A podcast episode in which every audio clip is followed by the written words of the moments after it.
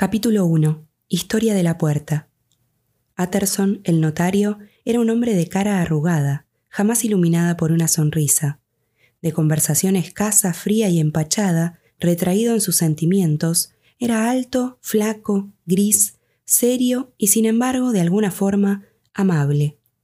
En las comidas con los amigos, cuando el vino era de su gusto, sus ojos traslucían algo eminentemente humano, algo sin embargo que no llegaba nunca a traducirse en palabras, pero que tampoco se quedaba en los mudos símbolos de la sobremesa, manifestándose sobre todo, a menudo y claramente, en los actos de su vida. Era austero consigo mismo, bebía ginebra cuando estaba solo para temperar su tendencia a los buenos vinos, y aunque le gustase el teatro, hacía veinte años que no pisaba uno. Sin embargo, era de una probada tolerancia con los demás, considerando a veces con estupor, casi con envidia, la fuerte presión de los espíritus vitalistas que le llevaba a alejarse del recto camino. Por esto, en cualquier situación extrema, se inclinaba más a socorrer que a reprobar. Respeto la herejía de Caín, decía con agudeza. Dejo que mi hermano se vaya al diablo como crea más oportuno. Por este talante, a menudo solía ser el último conocido estimable, la última influencia saludable en la vida de los hombres encaminados cuesta abajo. Y en sus relaciones con estos, mientras duraban las mismas, procuraba mostrarse mínimamente cambiado. Es verdad que, para un hombre como Utterson, poco expresivo en el mejor sentido, no debía ser difícil comportarse de esta manera. Para él, la amistad parecía basarse en un sentido de genérica, benévola disponibilidad pero es de personas modestas aceptar sin más, de manos de la casualidad, la búsqueda de las propias amistades. Y este era el caso de Atterson. Sus amigos eran conocidos desde hacía mucho o personas de su familia. Su afecto crecía con el tiempo como la hiedra y no requería idoneidad de su objeto. La amistad que lo unía con Richard Enfield, el conocido hombre de mundo, era sin duda de este tipo, ya que Enfield era pariente lejano suyo. Resultaba para muchos un misterio saber qué veían aquellos dos uno en el otro o qué intereses podían tener en común. Según decían los que los encontraban en sus paseos dominicales, no intercambiaban ni una palabra, aparecían particularmente deprimidos y saludaban con visible alivio la llegada de un amigo. A pesar de todo, ambos apreciaban muchísimo estas salidas, las consideraban el mejor regalo de la semana, y para no renunciar a las mismas, no solo dejaban cualquier otro motivo de distracción, sino que incluso los compromisos más serios. Sucedió que sus pasos los condujeron durante uno de estos vagabundeos a una calle de un barrio muy poblado de Londres. Era una calle estrecha y los domingos lo que se dice tranquila, pero animada por comercios y tráfico durante la semana. Sus habitantes ganaban bastante, por lo que parecía, y rivalizando con la esperanza de que les fuera mejor, dedicaban sus excedentes al adorno, coqueta muestra de prosperidad. Los comercios de las dos aceras tenían aire de invitación, como una doble fila de sonrientes vendedores.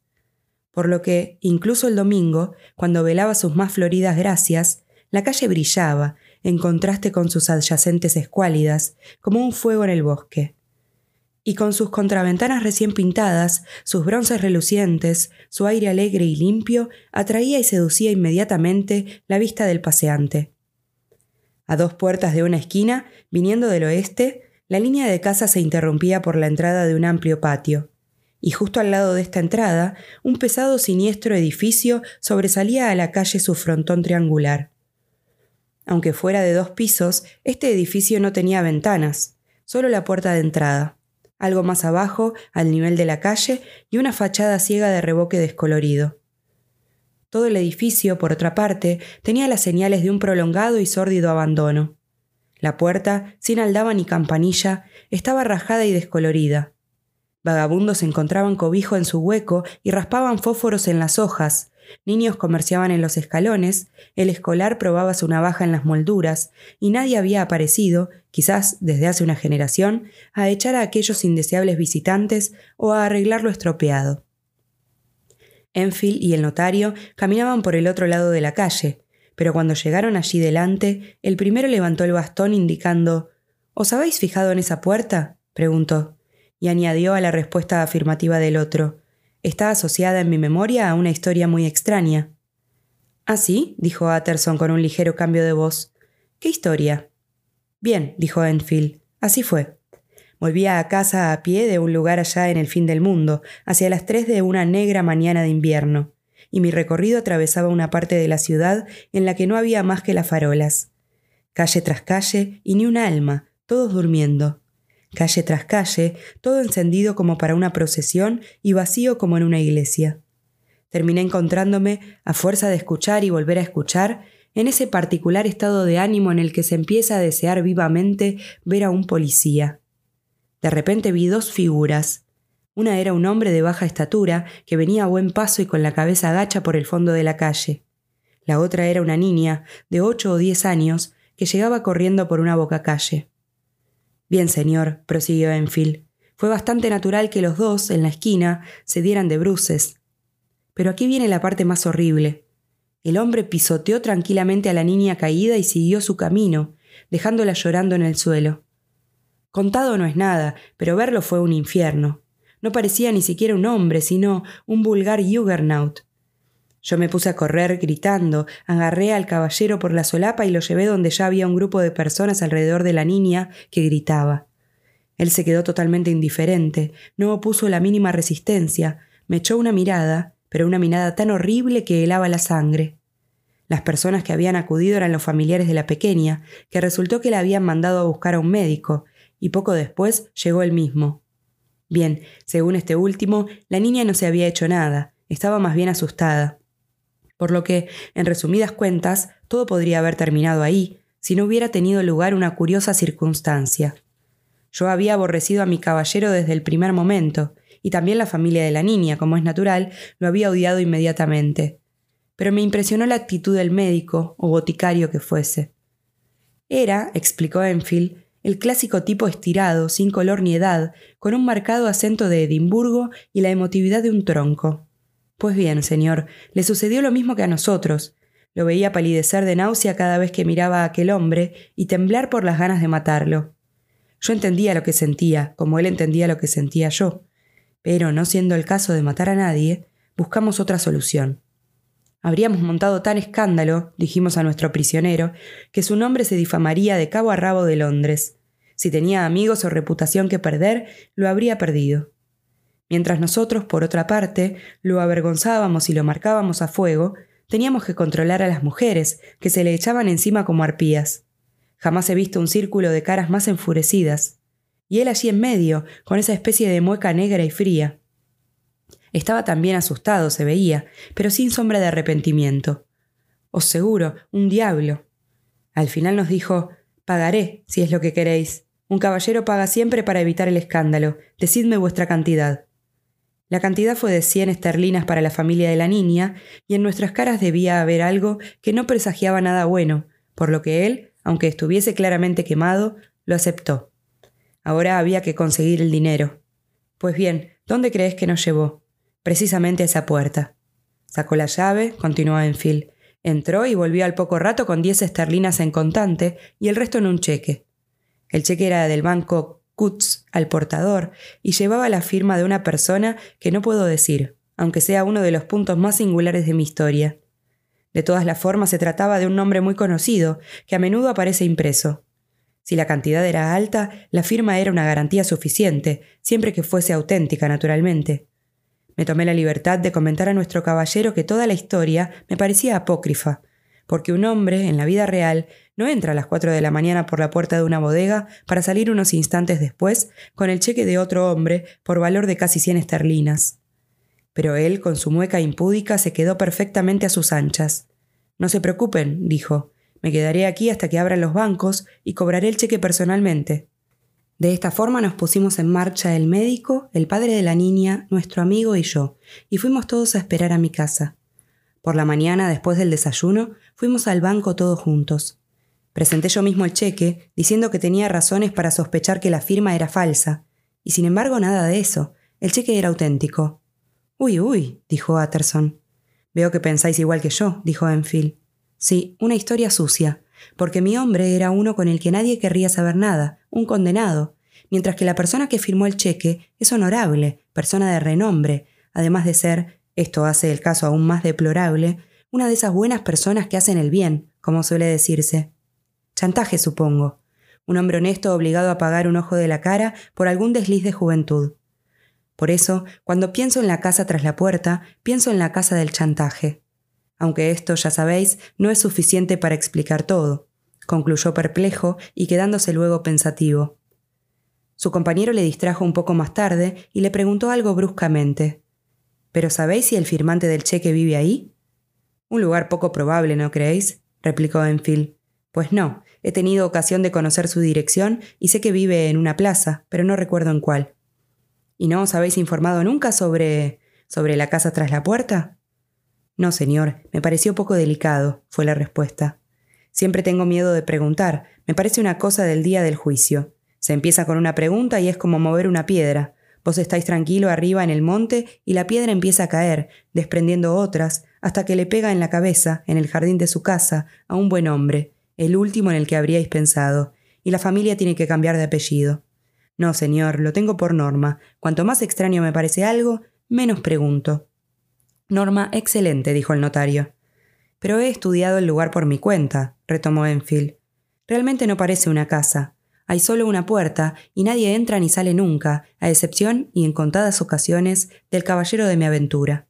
Hay tres ventanas en el piso superior que dan al patio, ninguna en la primera planta.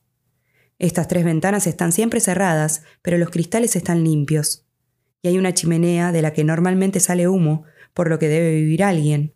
Pero no está muy claro el hecho de la chimenea, ya que dan al patio muchas casas y resulta difícil decir dónde empieza una y termina otra. Y los dos siguieron paseando en silencio. Enfield, dijo Utterson después de un rato, vuestra norma es excelente. Sí, así lo creo, replicó Enfield. Sin embargo, a pesar de todo, continuó el notario, hay algo que me gustaría pediros. Querría saber cómo se llama el hombre que pisoteó a la niña. Bah, dijo Enfield, no veo qué mal hay en decíroslo. El hombre se llamaba Hyde. Uy, hizo Utterson, ¿y qué aspecto tiene? No es fácil describirlo. Hay algo que no encaja en su aspecto, algo desagradable, algo sin duda detestable. No he visto nunca a ningún hombre que me repugnase tanto, pero no sabría decir realmente por qué. Debe ser deforme en cierto sentido. Se tiene una fuerte sensación de deformidad, aunque luego no se logre poner el dedo en algo concreto. Lo extraño está en su conjunto, más que en los particulares. No, señor, no consigo empezar, no logro describirlo. Y no es por falta de memoria, porque incluso puedo decir que lo tengo ante mis ojos en este preciso instante. El notario se quedó absorto y taciturno, como si siguiera el hilo de sus reflexiones. ¿Estáis seguro de que tenía la llave? dijo al final. ¿Pero y esto? dijo Enfield sorprendido. Sí, lo sé, dijo Utterson. Lo sé que parece extraño, pero mirad, Richard, si no os pregunto el nombre de la otra persona es porque ya lo conozco. Vuestra historia ha dado en el blanco, si se puede decir. Y por esto, si hubierais sido impreciso en algún punto, os ruego que me lo indiquéis. Me molesta que no me lo hayáis advertido antes, dijo el otro con una pizca de reproche. Pero soy pedantemente preciso, usando vuestras palabras. Aquel hombre tenía la llave, y aún más todavía la tiene. He visto cómo la usaba hace menos de una semana. Utterson suspiró profundamente, pero no dijo ni una palabra más. El más joven, después de unos momentos, reemprendió. He recibido otra lección sobre la importancia de estar callado. Me avergüenzo de mi lengua demasiado larga. Pero escuchad, hagamos un pacto de no hablar más de esta historia. De acuerdo, Richard, dijo el notario. No hablaremos más. Capítulo 2. En busca de Hyde. Cuando por la noche volvió a su casa de soltero, Utterson estaba deprimido y se sentó a la mesa sin apetito. Los domingos, después de cenar, tenía la costumbre de sentarse junto al fuego con algún libro de árida devoción en el atril, hasta que el reloj de la cercana iglesia daba las campanadas de medianoche. Después ya se iba sobriamente y con reconocimiento a la cama. Aquella noche, sin embargo, después de quitar la mesa, cogió una vela y se fue a su despacho. Abrió la caja fuerte, sacó del fondo de un rincón un sobre con el rótulo Testamento del doctor Jekyll y se sentó con el ceño fruncido a estudiar el documento. El testamento era hológrafo, ya que Utterson, aunque aceptó la custodia a cosa hecha, había rechazado prestar la más mínima asistencia a su redacción. En él se establecía no solo que, en caso de muerte de Henry Jekyll, doctor en medicina, doctor en derecho, miembro de la Sociedad Real, etc., todos sus bienes pasarían a su amigo y benefactor Edward Hyde, sino que, en caso de que el Dr. Jekyll desapareciese o estuviera inexplicablemente ausente durante un periodo superior a tres meses de calendario, el susodicho Edward Hyde habría entrado en posesión de todos los bienes del susodicho Henry Jekyll, sin más dilación y con la única obligación de liquidar unas modestas sumas dejadas al personal de servicio. Este documento era, desde hace mucho tiempo, una pesadilla para Utterson. En él ofendía no solo al notario, sino al hombre de costumbres tranquilas, amante de los aspectos más familiares y razonables de la vida, y para el que toda extravagancia era una inconveniencia. Si por otra parte hasta entonces el hecho de no saber nada de Hyde era lo que más le indignaba, ahora, por una casualidad, el hecho más grave era saberlo. La situación, ya tan desagradable hasta que ese nombre había sido un puro nombre, sobre el que no había conseguido ninguna información, aparecía ahora empeorada cuando el nombre empezaba a revestirse de atributos odiosos y que de los vagos, nebulosos perfiles en los que sus ojos se habían perdido, saltaba imprevisto y preciso el presentimiento de un demonio. Pensaba que fuese locura, dijo reponiendo en la caja fuerte el deplorable documento, pero empiezo a temer que sea deshonor. Apagó la vela, se puso un gabán y salió. Iba derecho a Cavendish Square, esa fortaleza de la medicina que, entre otras celebridades, vivía y recibía a sus innumerables pacientes el famoso doctor Lanyon, su amigo. Si alguien sabe algo es Lanyon, había pensado. El solemne mayordomo lo conocía y lo recibió con deferente premura, conduciéndolo inmediatamente al comedor, en el que el médico estaba sentado solo, saboreando su vino. Lanyon era un caballero de aspecto juvenil y con una cara rosácea llena de salud, bajo y gordo, con un mechón de pelo prematuramente blanco y modales ruidosamente vivaces. Al ver a Utterson, se levantó de la silla para salir al encuentro y le apretó calurosamente la mano, con efusión quizás algo teatral, pero completamente sincera.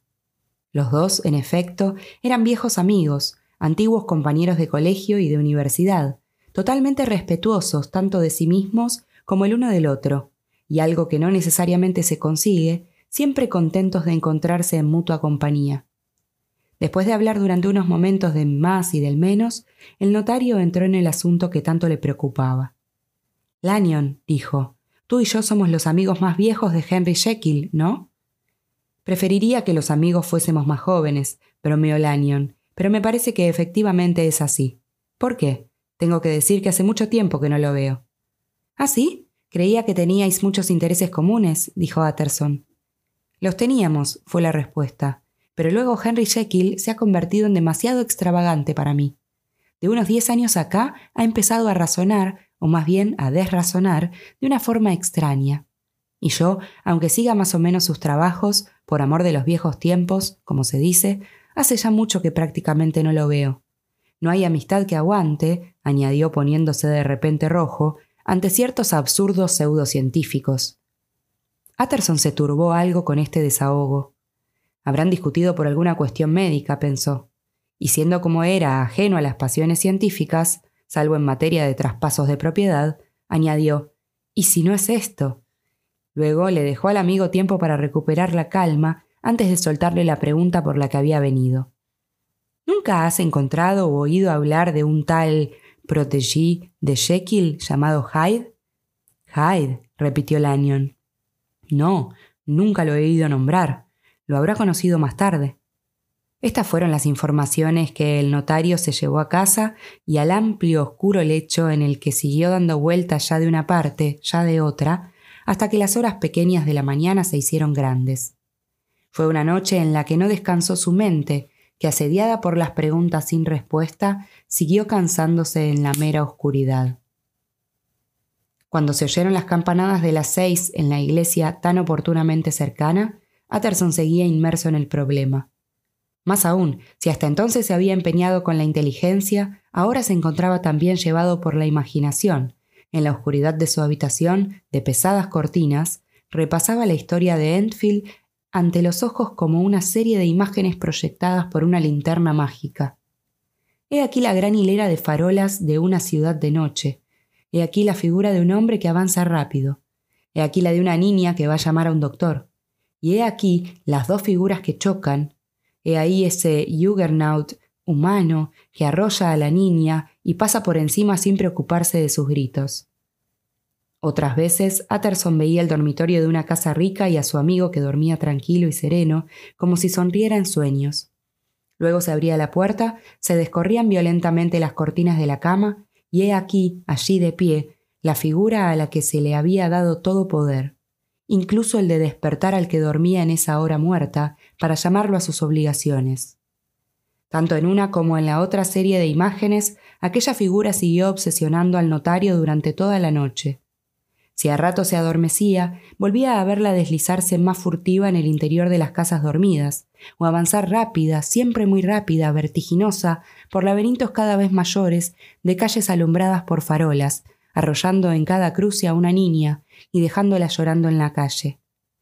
Y sin embargo, la figura no tenía un rostro, tampoco los sueños tenían rostro, o tenían uno que se desvanecía, se deshacía, antes de que Atterson consiguiera fijarlo. Así creció en el notario una curiosidad muy fuerte, diría irresistible, por conocer las facciones del verdadero Hyde.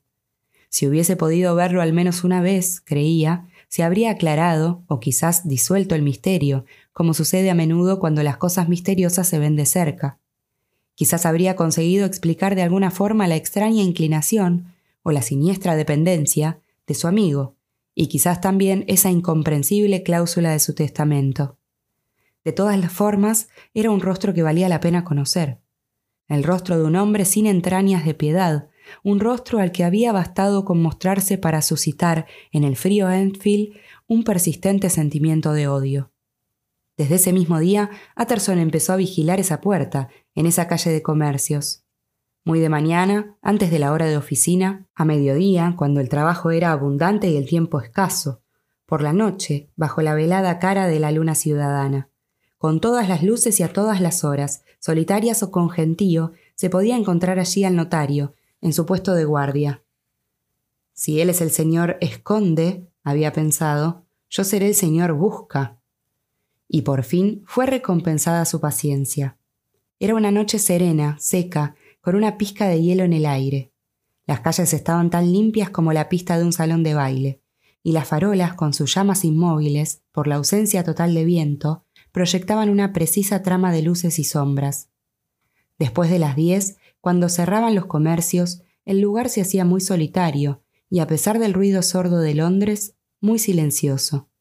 Los más pequeños sonidos llegaban en la distancia, los ruidos domésticos de las casas se oían claramente en la calle, y si un peatón se acercaba, el ruido de sus pasos lo anunciaba antes de que apareciera a la vista. Patterson estaba allí desde hacía unos minutos, cuando de repente se dio cuenta de unos pasos extrañamente rápidos que se acercaban. En el curso de sus reconocimientos nocturnos ya se había acostumbrado a ese extraño efecto por el que los pasos de una persona, aún bastante lejos, resonaban de repente muy claros en el vasto, confuso fondo de los ruidos de la ciudad. Pero su atención nunca había sido atraída de un modo tan preciso y decidido como ahora, y un fuerte, supersticioso presentimiento de éxito llevó al notario a esconderse en la entrada del patio. Los pasos siguieron acercándose con rapidez y su sonido creció de repente cuando, desde un lejano cruce, entraron en la calle. Atterson pudo ver enseguida, desde su puesto de observación en la entrada, con qué tipo de persona tenía que enfrentarse. Era un hombre de baja estatura y de vestir más bien ordinario, pero su aspecto general, incluso desde esa distancia, era de alguna forma tal que suscitaba una inclinación para nada benévola respecto a él. Se fue derecho a la puerta, atravesando diagonalmente para ganar tiempo, y al acercarse sacó del bolso una llave, con el gesto de quien llega a su casa. El notario se adelantó y le tocó el hombro. ¿El señor Hyde? El otro se echó para atrás, aspirando con una especie de silbido. Pero se recompuso inmediatamente, y aunque no levantase la cara para mirar a Utterson, respondió con bastante calma. Sí, me llamo Hyde. ¿Qué queréis? Veo que vais a entrar, contestó el notario. Soy un viejo amigo del doctor Jekyll, Utterson, de Count Street. Conoceréis mi nombre, supongo, y pienso que podríamos entrar dentro, ya que nos encontramos aquí. Si buscas a Jekyll, no está. No está en esta casa, contestó Hyde metiendo la llave. Luego preguntó de repente sin levantar la cabeza. ¿Cómo me habéis reconocido? ¿Me haríais un favor? dijo Atterson. ¿Cómo no? contestó el otro. ¿Qué favor? Dejadme miraros la cara. Hyde pareció dudar, pero luego, como en una decisión imprevista, levantó la cabeza con aire de desafío y los dos se quedaron mirándose durante unos momentos. Así os habré visto, dijo Atterson, pero podrá valerme en otra ocasión. Ya, importa mucho que nos hayamos encontrado, contestó Hyde. A propósito, convendría que tuvieseis mi dirección, añadió dando el nombre y el número de una calle de Soho. Buen Dios, se dijo el notario, ¿es posible que también él haya pensado en el testamento? Se guardó esta sospecha y se limitó con un murmullo a tomar la dirección. Y ahora decidme, dijo el otro, ¿cómo me habéis reconocido? Alguien os describió, fue la respuesta. ¿Quién? Tenemos amigos en comunes, dijo Utterson. ¿Amigos comunes? hizo eco Hyde con una voz un poco ronca. ¿Y quiénes serían? Jekyll, por ejemplo, dijo el notario. Él no me ha descrito nunca a nadie, gritó Hyde con imprevista ira. No pensaba que me mintieseis. Vamos, vamos, no se debe hablar así, dijo Utterson. El otro enseñó los dientes con una carcajada salvaje y un instante después, con extraordinaria rapidez, ya había abierto la puerta y había desaparecido dentro. El notario se quedó un momento como Hyde lo había dejado. Parecía el retrato del desconcierto. Luego empezó a subir lentamente a la calle, pero parándose cada pocos pasos y llevándose una mano a la frente, como el que se encuentra en el mayor desconcierto. Y de hecho su problema parecía irresoluble. Hyde era pálido y muy pequeño, daba una impresión de deformidad aunque sin malformaciones concretas. Tenía una sonrisa repugnante, se comportaba con una mezcla viscosa de pusilanimidad y arrogancia, hablaba con una especie de ronco y roto susurro, todas cosas, sin duda, negativas, pero que, aunque las sumáramos, no explicaban la inaudita aversión, repugnancia y miedo que habían sobrecogido a Utterson. Debe haber alguna otra cosa, más aún, estoy seguro de que la hay, se repetía perplejo el notario. Solo que no consigo darle un nombre. Ese hombre, Dios me ayude, apenas parece humano. ¿Algo de troglodítico? ¿O será la vieja historia del doctor Fell? ¿O la simple irradiación de un alma infame que transpira por su cáscara de arcilla y la transforma? Creo que eres esto, mi pobre Jekyll. Si alguna vez una cara ha llevado la firma de Satanás, es la cara de tu nuevo amigo. Al fondo de la calle, al dar la vuelta a la esquina, había una plaza de casas elegantes y antiguas, ahora ya decadentes, en cuyos pisos o habitaciones de alquiler vivía gente de todas las condiciones y oficios. Pequeños impresores, arquitectos, abogados más o menos dudosos, agentes de oscuros negocios.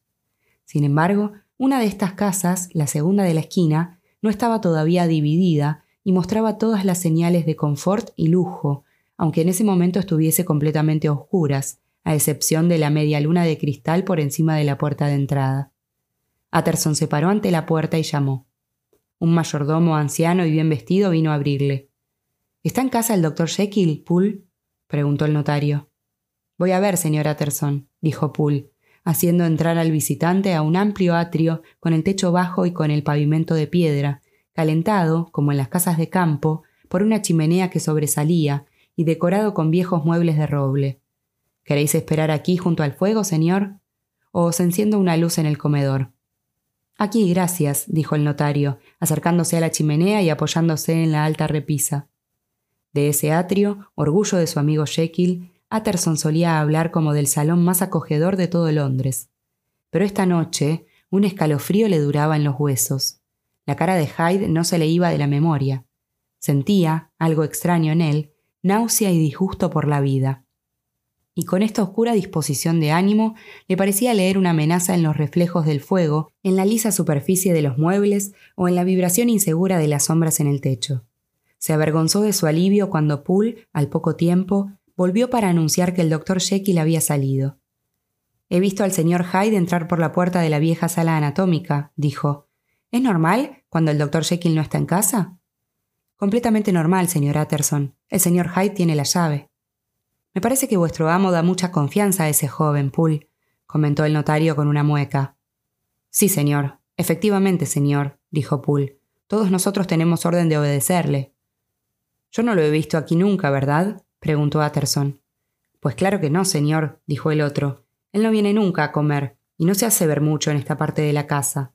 Al máximo viene y sale por el laboratorio. Bien. Buenas noches, Poole. Buenas noches, señor Utterson. El notario se dirigió a su casa con el corazón en un puño. Pobre Henry Jekyll, pensó. Tengo miedo de que esté realmente metido en un buen lío. De joven tenía un temperamento fuerte y aunque haya pasado tanto tiempo, vete a saber, la ley de Dios no conoce prescripción. Por desgracia, debe ser así. El fantasma de una vieja culpa, el cáncer de un deshonor escondido y el castigo que llega, P. de Claudo, después de años de que la memoria ha olvidado y de que el amor de sí ha condonado el error. Impresionado por esta idea, el notario se puso a analizar su propio pasado, buscando en todos los recovecos de la memoria y casi esperándose que de allí, como de una caja de sorpresas, saltase de repente alguna vieja iniquidad. En su pasado no había nada de reprochable, pocos podrían haber deshojado con menor aprensión los registros de su vida. Sin embargo, Utterson se reconoció muchas culpas y sintió una profunda humillación, apoyándose solo, con sobrio y timorato reconocimiento, en el recuerdo de muchas otras en las que había estado a punto de caer, pero que, por el contrario, había evitado. Volviendo a los pensamientos de antes, concibió un rayo de esperanza. A este señorito Hyde, se dijo, si se le estudia de cerca, se le deberían sacar sus secretos, secretos negros, a juzgar por su apariencia, al lado de los cuales también los más oscuros de Jekyll resplandecerían como la luz del sol. Las cosas no pueden seguir así. Me da escalofríos pensar en ese ser bestial que se desliza como un ladrón hasta el lecho de Harry. Pobre Harry, qué despertar. Y un peligro más, porque si ese Hyde sabe o sospecha lo del testamento, podrá impacientarse por heredar. Ah, si Jekyll al menos me permitiese ayudarle. Sí, si al menos me lo permitiese, se repitió porque una vez más habían aparecido ante sus ojos, nítidas y como en transparencia, las extrañas cláusulas del testamento. Capítulo 3. El doctor Jekyll estaba perfectamente tranquilo. No habían pasado quince días cuando, por una casualidad que Utterson juzgó providencial, el doctor Jekyll reunió en una de sus agradables comidas a cinco o seis viejos compañeros, todos excelentes e inteligentes personas, además de expertos en buenos vinos. Y el notario aprovechó para quedarse una vez que los otros se fueron. No resultó extraño porque sucedía muy a menudo, ya que la compañía de Utterson era muy estimada donde se le estimaba. Para quien le invitaba era un placer retener al taciturno notario, cuando los demás huéspedes, más locuaces e ingeniosos, ponían el pie en la puerta. Era agradable quedarse todavía un rato con ese hombre discreto y tranquilo, casi para hacer práctica de soledad y fortalecer el espíritu de su rico silencio, después de la fatigosa tensión de la alegría. Y el doctor Jekyll no era una excepción a la regla. Y si lo miramos sentado con Utterson junto al fuego, un hombre alto y guapo, sobre los cincuenta, de rasgos finos y proporcionados, que reflejaban quizá una cierta malicia, pero también una gran inteligencia y bondad de ánimo, se veía con claridad que sentía un afecto cálido y sincero por el notario. Escucha, Jekyll, hace tiempo que quería hablar contigo, dijo Utterson. ¿Recuerdas aquel testamento tuyo? El médico, como habría podido notar un observador atento, tenía pocas ganas de entrar en ese tema, pero supo salir con gran desenvoltura. Mi pobre Utterson, dijo, eres desafortunado al tenerme como cliente, no he visto a nadie tan afligido como tú por ese testamento mío, si quitamos al insoportable pedante de Lanyon por esas que él llama mis herejías científicas. Sí, ya sé que es una buena persona, no me mires de esa forma. Una buena persona, pero es insoportable, insoportablemente pedante, un pedante ignorante y presuntuoso. Nadie me ha desilusionado tanto como Lanyon. Ya sabes que siempre lo desaprobé, insistió Utterson sin dejarle escapar del asunto. ¿Mi testamento? Sí, ya lo sé, asintió el médico con una pizca de impaciencia. Me lo has dicho y repetido. Bien, te lo repito de nuevo, dijo el notario. He sabido algunas cosas sobre tu joven Hyde. El rostro cordial del doctor Jekyll palideció hasta los labios y por sus ojos pasó como un rayo oscuro. No quiero oír más, dijo. Habíamos decidido, creo, dejar a un lado este asunto. Las cosas que he oído son abominables, dijo Utterson. No puedo hacer nada ni cambiar nada. Tú no entiendes mi posición, repuso nervioso el médico. Me encuentro en una situación penosa, Utterson, y en una posición extraña, muy extraña. Es una de esas cosas que no se arreglan hablando. Jekyll, tú me conoces y sabes que puedes fiarte de mí, dijo el notario. Explícate, dime todo en confianza y estoy seguro de poderte sacar de este lío. Mi querido Utterson, dijo el médico, esto es verdaderamente amable, extraordinariamente amable de tu parte. No tengo palabras para agradecértelo. Y te aseguro que no hay persona en el mundo, ni siquiera yo mismo, de la que me fiaría más que de ti si tuviera que escoger. Pero de verdad, las cosas no están como crees. La situación no es tan grave. Para dejar en paz a tu buen corazón te diré una cosa. Podría librarme del señor Hyde en cualquier momento que quisiera. Te doy mi palabra. Te lo agradezco infinitamente una vez más, pero sabiendo que no te lo tomarás a mal, también añado esto. Se trata de un asunto estrictamente privado, por lo que te ruego que no volvamos sobre el mismo. Atterson reflexionó unos instantes, mirando al fuego. De acuerdo, no dudo que tú tengas razón, dijo por fin levantándose. Pero dado que hemos hablado y espero que por última vez, retomó el médico, hay un punto que quisiera que tú entendieses. Siento un tremendo afecto por el pobre Hyde. Sé que os habéis visto, me lo ha dicho, y tengo miedo de que no haya sido muy cortés. Pero repito, siento un tremendo afecto por ese joven, y si yo desapareciese, tú prométeme, Utterson, que lo tolerarás y que tutelarás sus legítimos intereses. No dudo que lo harías si supieras todo, y tu promesa me quitaría un peso de encima. No puedo garantizarte, dijo el notario, que conseguiré alguna vez hacerlo a gusto. Jekyll le puso la mano en el brazo. No te pido eso, dijo con calor. Te pido solo que tuteles sus derechos y te pido que lo hagas por mí cuando yo ya no esté. Utterson no pudo contener un profundo suspiro. Bien, dijo, te lo prometo. Capítulo 4. El homicidio Carew. Casi un año después, en octubre de 1800... Todo Londres era un rumor por un delito horrible, no menos execrable por su crueldad que por la personalidad de la víctima. Los particulares que se conocieron fueron pocos, pero atroces. Hacia las once, una camarera que vivía sola en una casa no muy lejos del río había subido a su habitación para ir a la cama. A esa hora, aunque más tarde una cerrada niebla envolviese la ciudad, el cielo estaba aún despejado y la calle a la que daba la ventana de la muchacha estaba muy iluminada por el plenilunio. Hay que suponer que la muchacha tuviese inclinaciones románticas, ya que se sentó en el baúl que tenía arrimado al alféizar y se quedó allí soñando y mirando a la calle. Nunca, como luego repitió entre lágrimas al contar esa experiencia, nunca se había sentido tan en paz con todos ni mejor dispuesta con el mundo. Y he aquí que, mientras estaba sentada, vio a un anciano y distinguido señor de pelo blanco que subía por la calle mientras otro señor más bien pequeño y al que prestó poca atención al principio, venía por la parte opuesta. Cuando los dos llegaron al punto de cruzarse, y esto precisamente debajo de la ventana, el anciano se desvió hacia el otro y se acercó, inclinándose con gran cortesía. No tenía nada importante que decirle, por lo que parecía. Probablemente, a juzgar por los gestos, quería solo preguntar por la calle pero la luna le iluminaba la cara mientras hablaba, y la camarera se encantó al verlo, por la benignidad y gentileza a la antigua que parecía despedir, no sin algo destirado, como por una especie de bien fundada complacencia de sí. Dirigiendo luego la atención al otro paseante, la muchacha se sorprendió al reconocer a un tal señor Hyde, que había visto una vez en casa de su amo y no le había gustado nada. Este tenía en la mano un bastón pesado con el que jugaba, pero no respondía ni una palabra y parecía escuchar con impaciencia apenas contenida.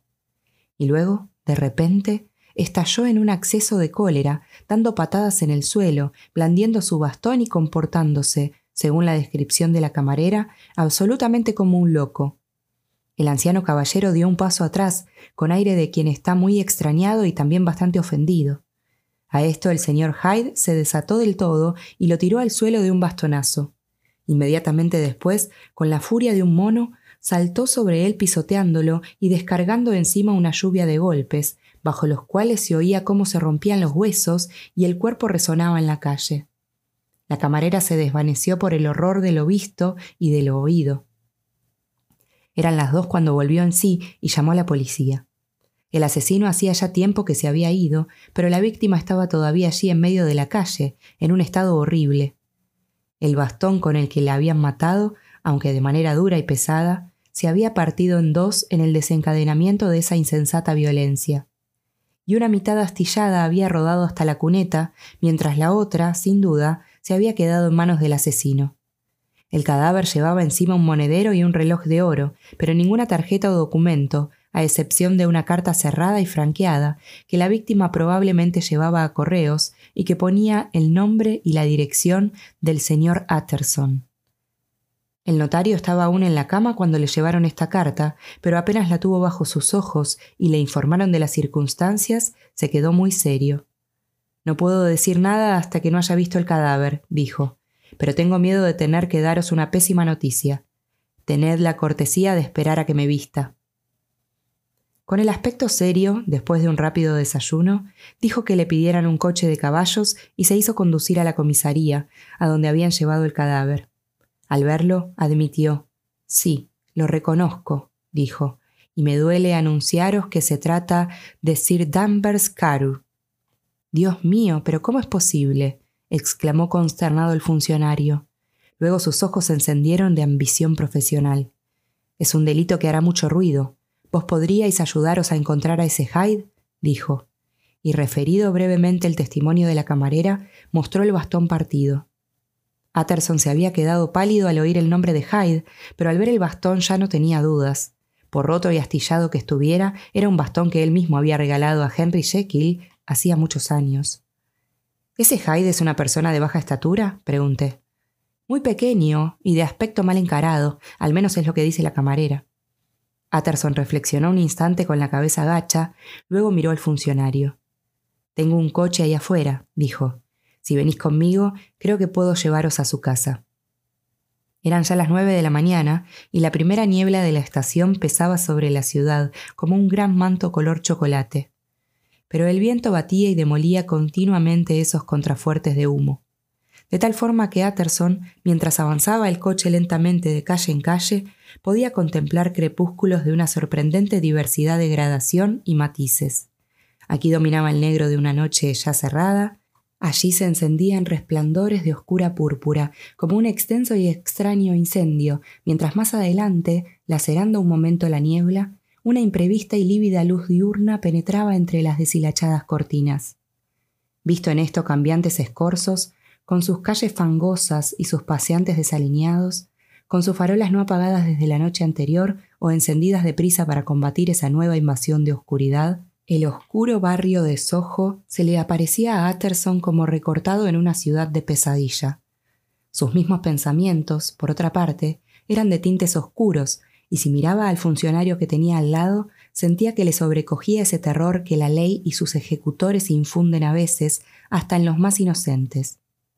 Cuando el coche se paró en la dirección indicada, la niebla se levantó un poco descubriendo un miserable callejón con una tasca de vino, un equívoco restaurante francés, una tienducha de verduras y periódicos de un sueldo, niños piojosos agachados en las puertas y muchas mujeres de distinta nacionalidad que se iban, con la llave de casa en mano, a beber su ginebra matutina. Un instante después, la niebla había caído de nuevo, negra como la tierra de sombra, aislando al notario de esos miserables contornos.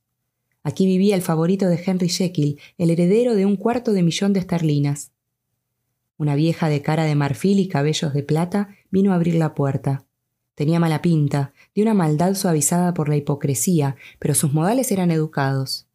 Sí, dijo, el señor Hyde vive aquí, pero no está en la casa.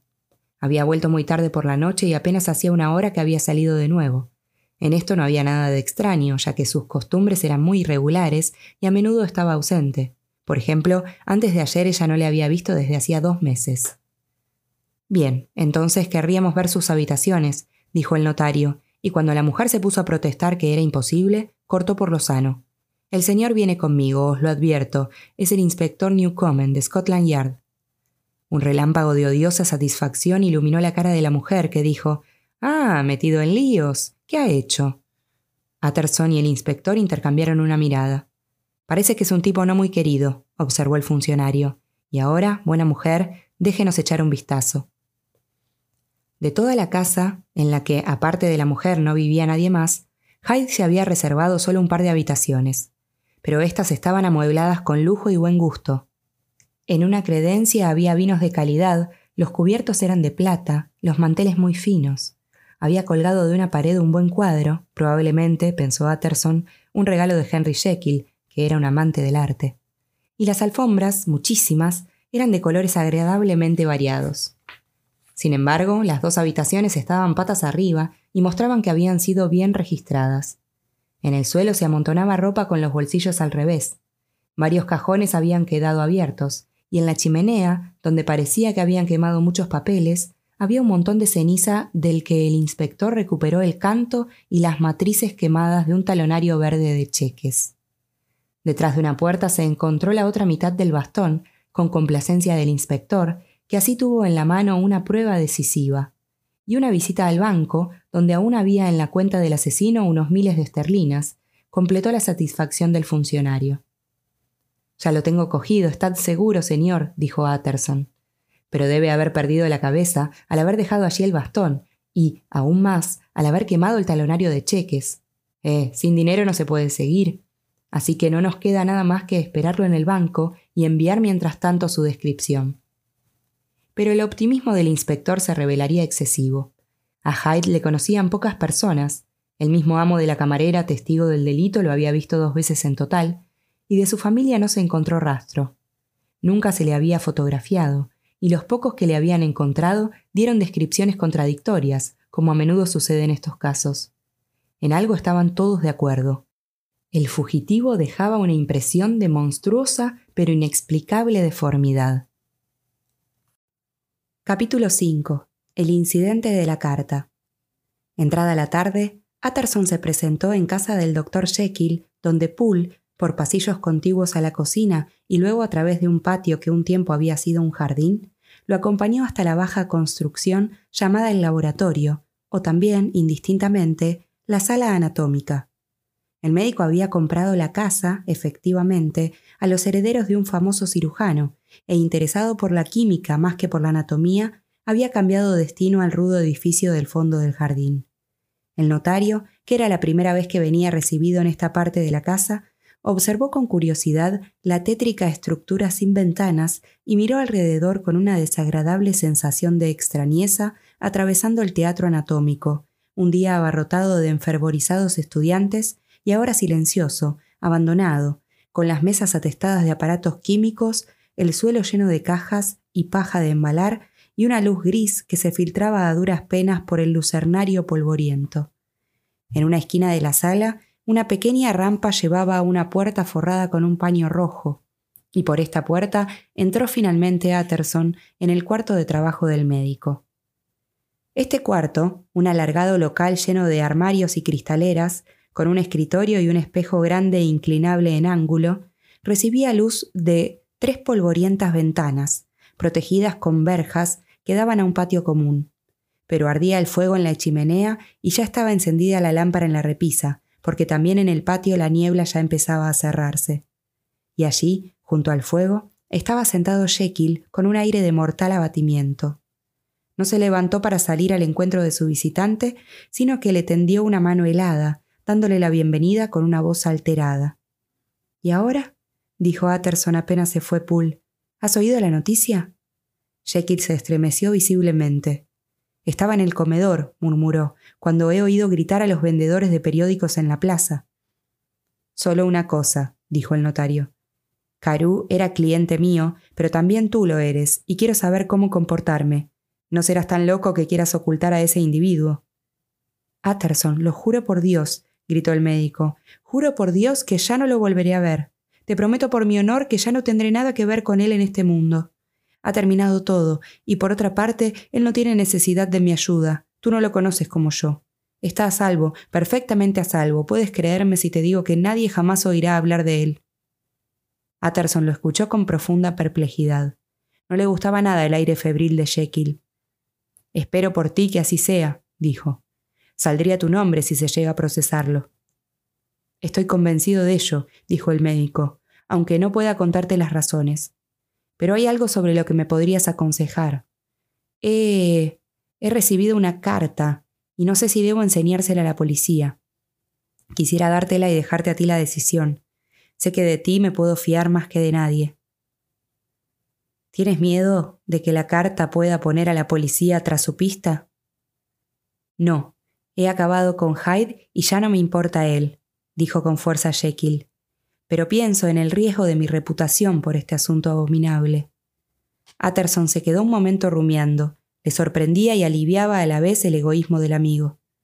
Bien, dijo al final, veamos la carta. La carta, firmada Edward Hyde y escrita en una extraña caligrafía vertical, decía en pocas palabras que el doctor Jekyll, benefactor del firmante, pero cuya generosidad tan indignamente había sido pagada, no tenía que preocuparse por la salvación del remitente, en cuanto éste disponía de medios de fuga en los que podía confiar plenamente. El notario encontró bastante satisfactorio el tenor de esta carta, que ponía la relación entre los dos bajo una luz más favorable de lo que hubiese imaginado y se reprochó haber nutrido algunas sospechas. ¿Tienes el sobre? preguntó. No, dijo Jekyll, lo quemé sin pensar en lo que hacía, pero no traía matasellos, fue entregada en mano. ¿Quieres que me lo piense y la tenga mientras tanto? Haz libremente lo que creas mejor, fue la respuesta. Yo ya he perdido toda confianza en mí. Bien, lo pensaré, replicó el notario. Pero dime una cosa. Esa cláusula del testamento sobre una posible desaparición tuya, ¿Te la dictó Hyde? El médico pareció encontrarse a punto de desfallecer, pero apretó los dientes y admitió. Lo sabía, dijo Utterson. Tenía intención de asesinarte. Te has escapado de buena. Ya me he escapado, Utterson. He recibido una lección. Ah, qué lección. dijo Jekyll con voz rota, tapándose la cara con las manos. Al salir, el notario se paró a intercambiar unas palabras con Poole. Por cierto, dijo, sé que han traído hoy en mano una carta. ¿Quién la trajo? Pero ese día no había llegado otra correspondencia que la de correos, afirmó resueltamente Poole. Y solo circulares, añadió. Con esta noticia el visitante sintió que reaparecían todos sus temores. Han entregado la carta, pensó mientras se iba, en la puerta del laboratorio. Más aún, se había escrito en el mismo laboratorio, y si las cosas eran así, había que juzgarlo de otra forma y tratarlo con mayor cautela. Edición extraordinaria, horrible asesinato de un miembro del Parlamento, gritaban mientras tanto los vendedores de periódicos en la calle. Es la oración fúnebre por un amigo y cliente, pensó el notario, y no pudo no temer que el buen nombre de otro terminase metido en el escándalo. La decisión que debía tomar le pareció muy delicada, y a pesar de que normalmente fuese muy seguro de sí, empezó a sentir la viva necesidad de un consejo. Es verdad, pensó, que no era un consejo que se pudiera pedir directamente, pero quizás lo habría conseguido de una forma indirecta. Poco más tarde estaba sentado en su despacho, al lado de la chimenea, y delante de él, en el otro lado, estaba sentado el señor Guest, su oficial. En un punto intermedio entre los dos, y a una distancia bien calculada del fuego, estaba una botella de un buen vino añejo, que había pasado mucho tiempo en los cimientos de la casa, lejos del sol. Flujos de niebla seguían oprimiendo la ciudad sumergida, en la que las farolas resplandecían como rubíes y la vida ciudadana, filtrada, amortiguada por esas nubes caídas, rodaba por esas grandes arterias con un ruido sordo, como el viento impetuoso. Pero la habitación se alegraba con el fuego de la chimenea, y en la botella se habían disuelto hacía mucho tiempo los ácidos. El color de vivo púrpura, como el matiz de algunas vidrieras, se había hecho más profundo con los años, y un resplandor de cálido otoño, de dorados atardeceres en los viñedos de la colina, iba a descorcharse para dispersar las nieblas de Londres. Insensiblemente se relajaron los nervios del notario. No había nadie con quien mantuviera menos secretos que con el señor Guest, y no siempre estaba seguro, bueno, de haber mantenido cuantos creía. Guest había ido a menudo donde Jekyll por motivos de trabajo, conocía a Poole y era difícil que no hubiera oído hablar de Hyde como íntimo de la casa. Ahora habría podido sacar conclusiones. ¿No valía la pena que viese esa carta clarificadora del misterio? Además, siendo un apasionado y un buen experto en grafología, la confianza le habría parecido totalmente natural. El oficial, por otra parte, era persona de sabio consejo. Difícilmente habría podido leer ese documento tan extraño sin dejar de hacer una observación. Y quizás así, vete a saber, Utterson habría encontrado la sugerencia que buscaba. Un triste lío, dijo, lo de Sir Danvers. Triste, señor, y ha levantado una gran indignación, dijo el señor Guest. Ese hombre, naturalmente, era un loco. Querría precisamente vuestra opinión. Tengo aquí un documento, una carta de su puño y letra, dijo Utterson. Se entiende que este escrito queda entre nosotros, porque todavía no sé qué voy a hacer con él. Un lío feo es lo menos que se puede decir. Pero he aquí un documento que parece hecho a posta para vos, el autógrafo de un asesino. Le brillaron los ojos al señor Guest, y un instante después ya estaba inmerso en el examen de la carta, que estudió con un apasionado interés. No, señor, dijo al final, no está loco, pero tiene una caligrafía muy extraña. Es extraña desde todos los puntos de vista, dijo Utterson. Justo en ese momento entró un criado con una nota. ¿Es del doctor Jekyll, señor? Me ha parecido reconocer la caligrafía en el sobre, se interesó el oficial mientras el notario desdoblaba el papel. ¿Algo privado, señor Utterson? Solo una invitación a comer. ¿Por qué? ¿Queréis verla? Solo un momento, gracias, dijo el señor Guest. Cogió el papel, lo puso junto al otro y procedió a una minuciosa comparación. Gracias, repitió al final devolviéndole ambos. Un autógrafo muy interesante. Durante la pausa que siguió, Utterson pareció luchar consigo mismo. ¿Por qué los habéis comparado, Guest? preguntó luego de repente. Bien, señor, dijo el otro. Hay un parecido muy singular. Las dos caligrafías tienen una inclinación distinta, pero por lo demás son casi idénticas. Muy curioso, dijo Utterson. Es un hecho, como decís, muy curioso, dijo el señor Guest. Por lo que yo no hablaría de esta carta. No, dijo el señor Guest, ni yo tampoco, señor. Aquella noche, apenas se quedó solo, Utterson metió la carta en la caja fuerte y decidió dejarla allí, Misericordia, pensó. Henry Jekyll falsario a favor de un asesino, y la sangre se le heló en las venas. Capítulo 6. El extraordinario incidente del doctor Lanyon. Pasó el tiempo. Una recompensa de miles de esterlinas pendía sobre la cabeza del asesino, ya que la muerte de Sir Danvers se había entendido como una afrenta a toda la comunidad pero Hyde seguía escapando a la búsqueda como si no hubiera existido nunca.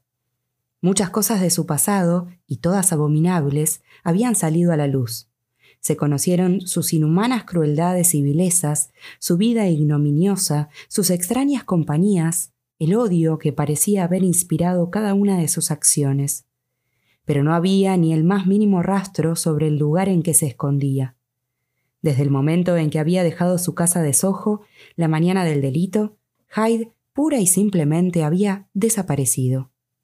Así, poco a poco, Utterson empezó a reponerse de las peores sospechas y a recuperar algo la calma. La muerte de Sir Danvers, llegó a pensar, está más que pagada con la desaparición del señor Hyde. Jekyll parecía renovado a nueva vida, ahora que ya no padecía esa influencia nefasta. Salido de su aislamiento, volvió a frecuentar a los amigos y a recibirlos con la familiaridad y cordialidad de una vez. Y si siempre había sobresalido por sus obras de caridad, ahora se distinguía también por su espíritu religioso. Llevaba una vida activa, pasaba mucho tiempo al aire libre, en su mirada se reflejaba la conciencia de que no pierde ocasión para hacer el bien. Y así, en paz consigo mismo, vivió más de dos meses, el 8 de enero Utterson había cenado en casa de él con otros amigos, entre ellos también Lanyon, y la mirada de Jekyll había corrido de uno a otro como en los viejos tiempos, cuando los tres eran inseparables. Pero el 12 y de nuevo el 14, el notario pidió inútilmente ser recibido. El doctor se había cerrado en casa y no quería ver a nadie, dijo Poole. El 15, tras un nuevo intento y un nuevo rechazo, Utterson empezó a preocuparse. Se había acostumbrado a ver a su amigo casi todos los días en los últimos dos meses, y esa vuelta a la soledad le preocupaba y entristecía. La noche después cenó con Guest y la siguiente fue a casa del doctor Lanyon. Allí, al menos, fue recibido sin ninguna dificultad, pero se aterrorizó al ver cómo había cambiado Lanyon en pocos días. En la cara, escrita con letras muy claras, se leía su sentencia de muerte. Ese hombre de color rosáceo se había quedado térreo, enflaquecido, visiblemente más calvo, más viejo en años. Y sin embargo no fueron tanto esas señales de decadencia física las que detuvieron la atención del notario, sino una cualidad de su mirada, algunas particularidades del comportamiento, que parecían testimoniar un profundo terror. Era improbable en un hombre como Lanyon que ese terror fuese el terror de la muerte. Sin embargo, Atterson tuvo la tentación de sospecharlo. Sí, pensó, es médico, sabe que tiene los días contados y esa certeza lo trastorna. Pero cuando cautamente el notario aludió a su mala cara, Lanyon con valiente firmeza declaró que sabía que estaba condenado. He sufrido un golpe tremendo, dijo, y sé que no me recuperaré. Es cuestión de semanas. Bien, ha sido una vida agradable. Sí, señor, agradable. Vivir me causaba placer. Pero a veces pienso que, si lo supiéramos todo, nos iríamos más contentos. También Jekyll está enfermo, dijo Utterson. ¿Lo has visto? Lanyon cambió la cara y levantó una mano temblorosa. No quiero ver, dijo con voz alta, enfermiza, ni oír hablar jamás del doctor Jekyll. He terminado definitivamente con esa persona, y te ruego que me ahorres todo tipo de alusiones a un hombre que para mí es como si hubiera muerto. Bueno, dijo Utterson, y luego, tras una larga pausa, ¿no puedo hacer nada? Somos tres viejos amigos, Lanyon. No viviremos bastante para ser otros nuevos. Nadie puede hacer nada, respondió Lanyon. Pregúntaselo a él. No quiere verme, dijo el notario. No me extraña, fue la respuesta. Un día, Utterson, después de que yo haya muerto, sabrás quizás lo que ha pasado. Yo no puedo contártelo. Pero mientras tanto, si te sientes con fuerzas para hablar de otra cosa, quédate aquí y hablemos. De lo contrario, si no consigues no volver sobre ese maldito asunto, te ruego en nombre de Dios que te vayas, porque no podría soportarlo. Atterson, nada más volver a casa, escribió a Jekyll quejándose de que ya no le admitieran en su casa y preguntando la razón de la infeliz ruptura con Lanyon. Al día siguiente le llegó una larga respuesta, de aire muy patético en algunos puntos, oscuro y ambiguo en otros. La desavenencia con Lanyon era definitiva. No reprocho a nuestro viejo amigo, escribía Jekyll, pero tampoco yo lo quiero ver nunca. De ahora en adelante, por otra parte, llevaré una vida muy retirada. Tú, por tanto, no te extrañes y no dudes de mi amistad si mi puerta permanece a menudo cerrada incluso para ti. Deja que me vaya por mi oscuro camino. He atraído sobre mí un castigo y un peligro que no puedo contarte. Si soy el peor de los pecadores, pago también la peor de las penas. Nunca habría pensado que en esta tierra se pudieran dar sufrimientos tan inhumanos, terrores tan atroces, y lo único que puedes hacer, Utterson, para aliviar mi destino, es respetar mi silencio. El notario se quedó consternado. Cesado el oscuro influjo de Hyde, el médico había vuelto a sus antiguas ocupaciones y amistades. Hace una semana le sonreía el futuro, sus perspectivas eran las de una madurez serena y honorable. Y ahora había perdido sus amistades, se había destruido su paz y se había perturbado todo el equilibrio de su vida. Un cambio tan radical e imprevisto hacía pensar en la locura, pero consideradas las palabras y la postura de Lanyon, debía haber otra razón más oscura. Una semana más tarde el doctor Lanyon tuvo que meterse en la cama y murió en menos de quince días. La noche del funeral, al que había asistido con profunda tristeza, Utterson se cerró con llave en su despacho, se sentó a la mesa y a la luz de una melancólica vela sacó y puso delante de sí un sobre lacrado. El sello era de su difunto amigo, lo mismo que el rótulo, que decía personal, en mano a G. J. Utterson exclusivamente y destruirse cerrado en caso de premorte suya. Frente a una orden tan solemne, el notario renunció casi a seguir adelante. He enterrado hoy a un amigo, pensó, y quién sabe si esta carta no puede costarme otro. Pero luego, leal a sus obligaciones y condenando su miedo, rompió el lacre y abrió el sobre. Dentro había otro, también este lacrado, y con el rótulo siguiente no abrirse nada más que después de la muerte o desaparición del doctor Henry Jekyll. Utterson no creía a sus ojos. Sin embargo, la palabra era de nuevo desaparición, como en el loco testamento que desde hacía ya un tiempo había restituido a su autor. Una vez más, la idea de desaparición y el nombre de Henry Jekyll aparecían unidos.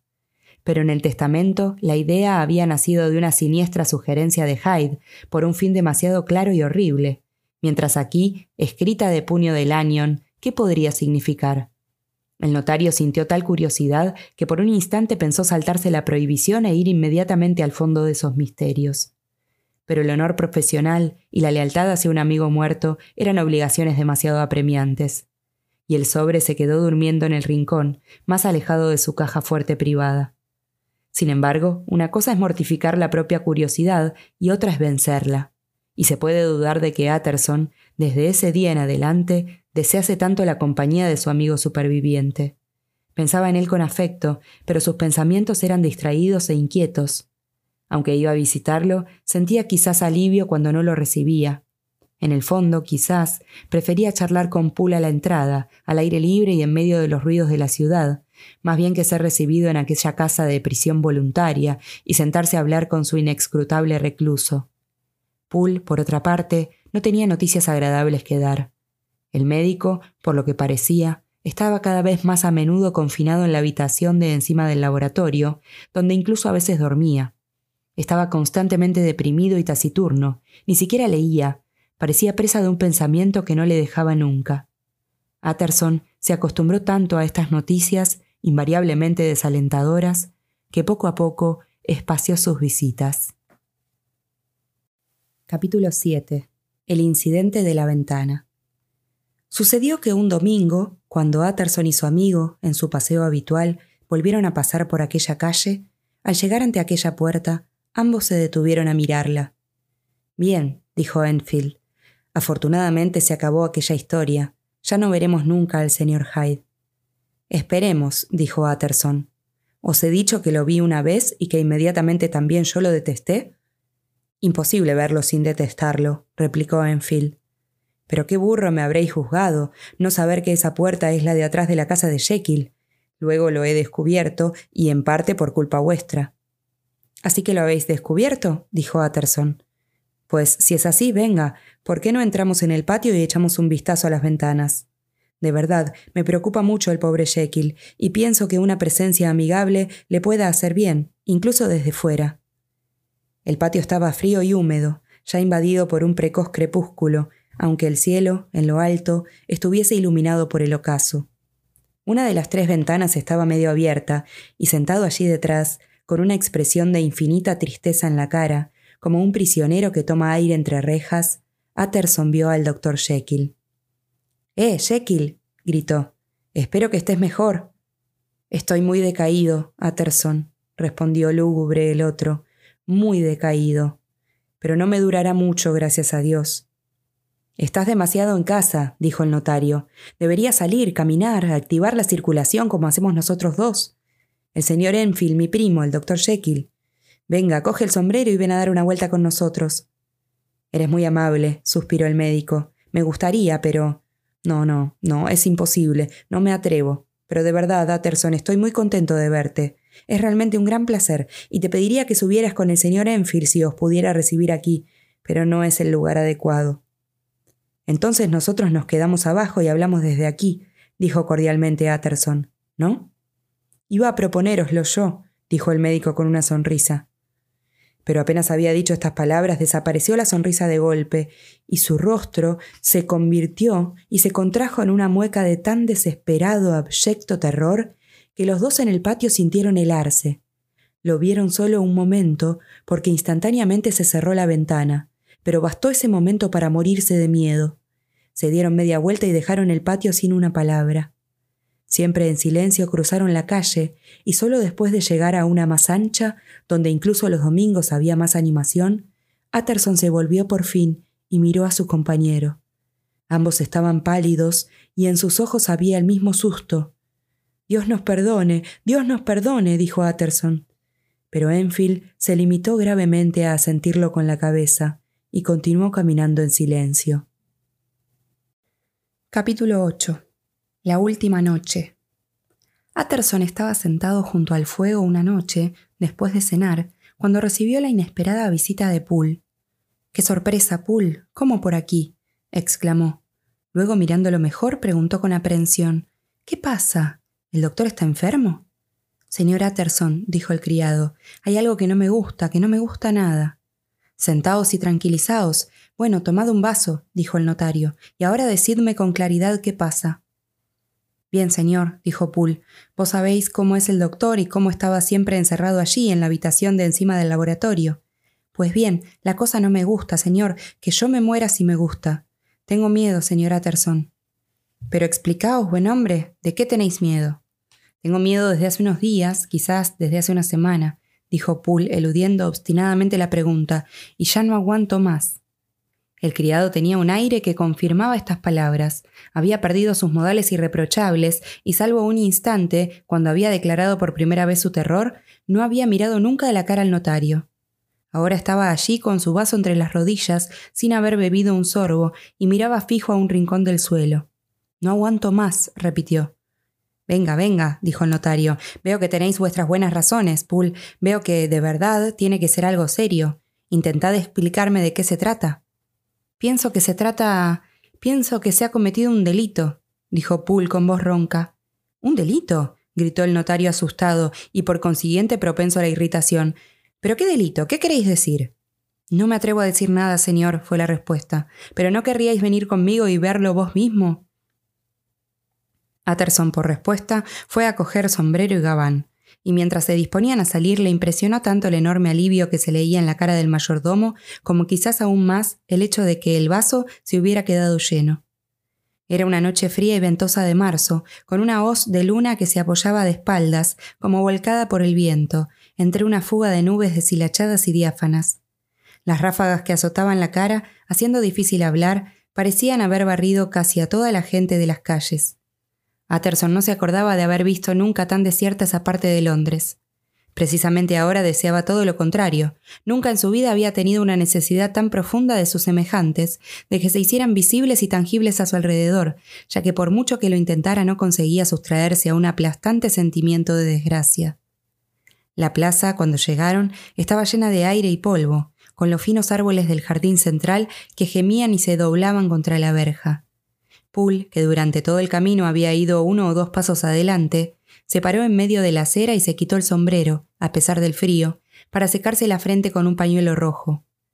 Aunque hubiese caminado deprisa, aquel sudor era de angustia, no de cansancio.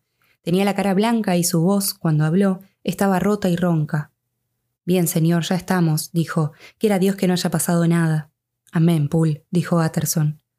Luego el mayordomo llamó cautamente y la puerta se entreabrió, pero sujeta con la cadena.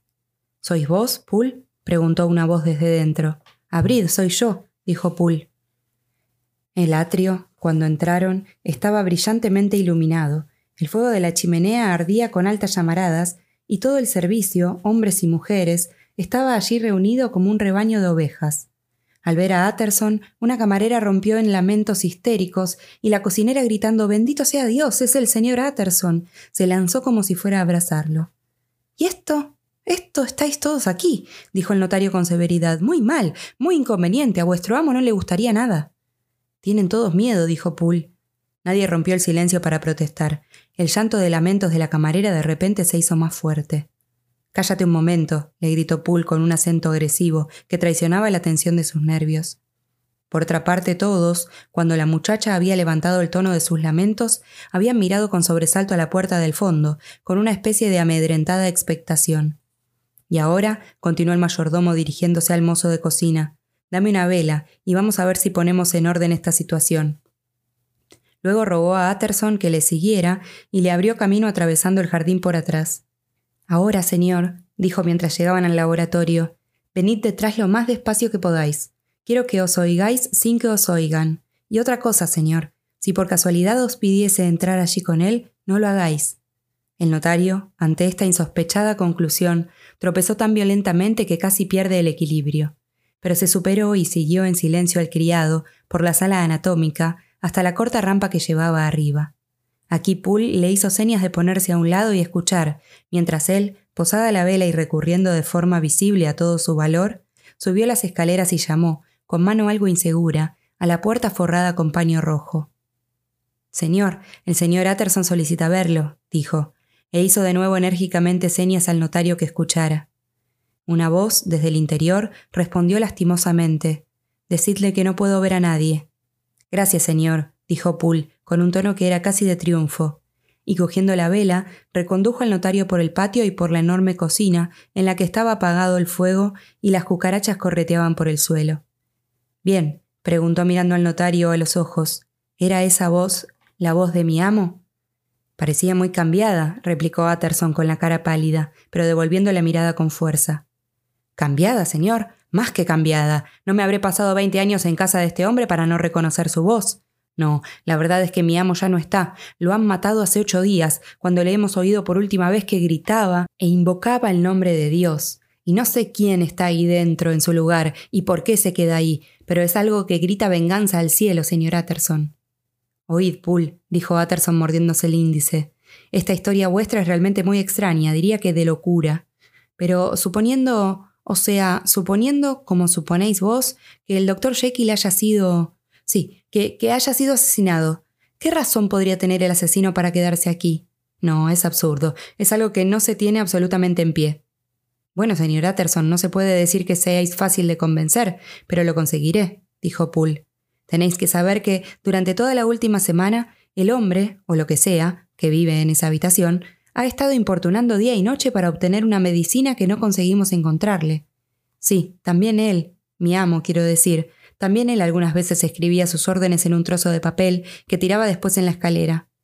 Pero de una semana para acá no tenemos nada más que esto trozos de papel y una puerta cerrada que se abría solo a escondidas, cuando no había nadie que viese quién cogía la comida que dejábamos allí delante.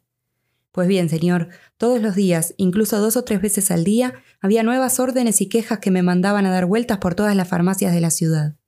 Cada vez que volvía con esos encargos, otro papel me decía que no servía, que no era puro, por lo que de nuevo debía ir a buscarlo a otra farmacia. Debe tener una necesidad verdaderamente extraordinaria para que le sirva. ¿Tenéis un trozo de papel de esos? preguntó Utterson. Poole metió la mano en el bolsillo y sacó un papel arrugado que el notario, agachándose sobre la vela, examinó atentamente. Se trataba de una carta dirigida a una casa farmacéutica, así concebida. El doctor Jekyll saluda atentamente a los señores Mo y comunica que la última muestra que le ha sido enviada no responde para lo que se necesita, ya que es impura. El año 1800, el doctor J adquirió de los señores M una notable cantidad de la sustancia en cuestión. Se ruega, por tanto, que miren con el mayor escrúpulo si tienen aún de la misma calidad y la envíen inmediatamente. El precio no tiene ninguna importancia, tratándose algo absolutamente vital para el doctor J. Hasta aquí el tono de la carta era bastante controlado, pero luego, con un repentino golpe de pluma, el ansia del que escribía había tomado la delantera con este añadido. Por amor de Dios, encontradme de la misma. Es una carta extraña, dijo Utterson, pero añadió luego bruscamente. ¿Pero cómo la habéis abierto? La ha abierto el dependiente de Mo, señor, dijo Poole, y se ha enfadado tanto que me la ha tirado como si fuera papel usado. La caligrafía es del doctor Jekyll. ¿Os habéis fijado? retomó Utterson.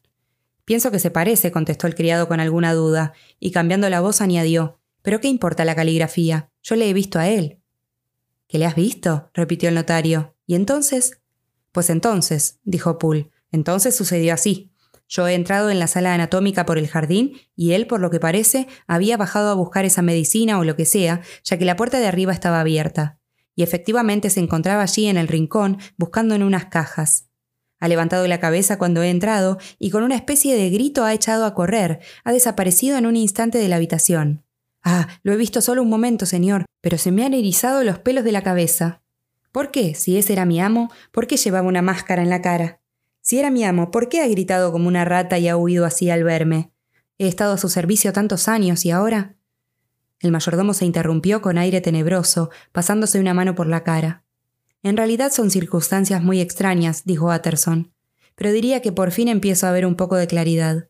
Vuestro amo, Poole, evidentemente ha cogido una de esas enfermedades que no solo torturan al paciente, sino que lo desfiguran.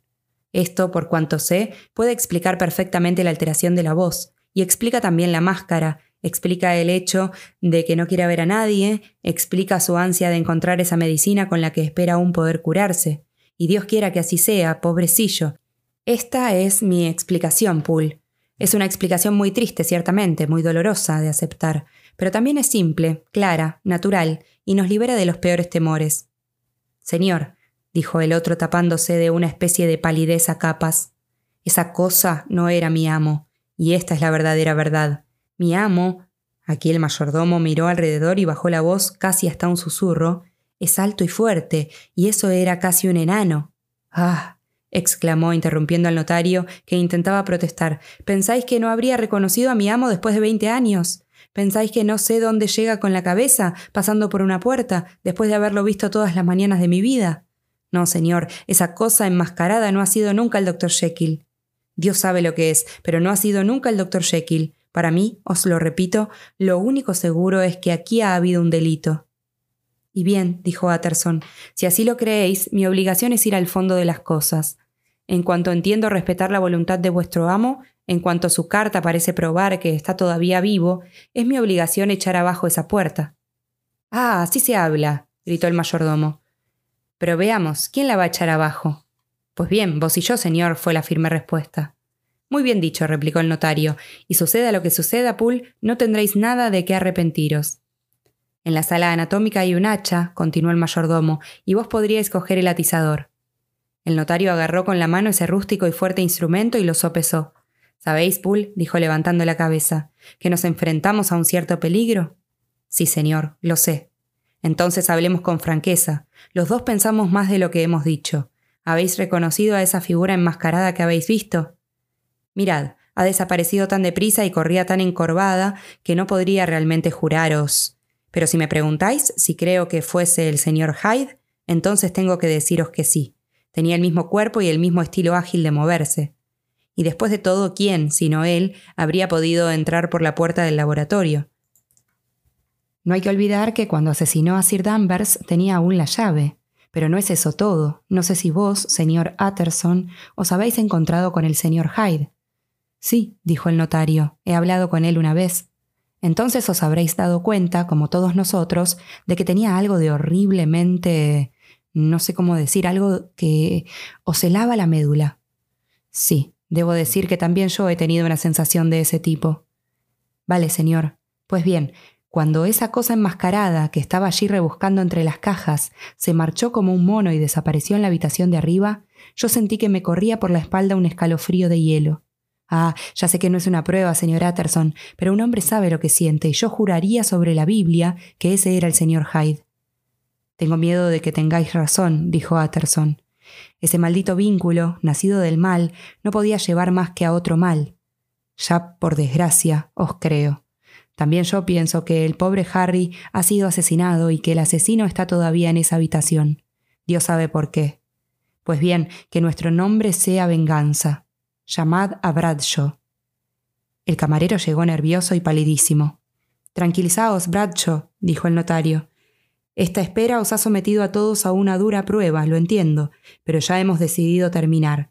Poole y yo iremos al laboratorio y forzaremos esa puerta. Si nos equivocamos, tengo anchas espaldas para responder de todo. Pero mientras tanto, si por caso en realidad se ha cometido un crimen y el criminal intenta huir por la puerta de atrás, vos y el muchacho de cocina id allí y colocaos de guardia con dos buenos garrotes. Os damos diez minutos para alcanzar vuestros puestos, concluyó mirando el reloj y nosotros vayamos a los nuestros, dijo luego a Poole, retomando el atizador y saliendo el primero al patio. Nubes más densas tapaban la luna, la noche se había oscurecido y el viento, que en la profundidad del patio llegaba solo a ráfagas, hacía que la llama de la vela oscilase. Llegados por fin a cubierto en el laboratorio, los dos se sentaron en muda espera. Londres hacía oír alrededor su sordo murmullo, pero en el laboratorio todo era silencio, a excepción de un rumor de pasos que iban de arriba abajo en la habitación de arriba. Así pasea todo el día, señor, murmuró Poole, y también durante casi toda la noche. Solo cuando le traía una muestra de esas tenía un poco de reposo. Ah, no hay peor enemigo del sueño que la mala conciencia.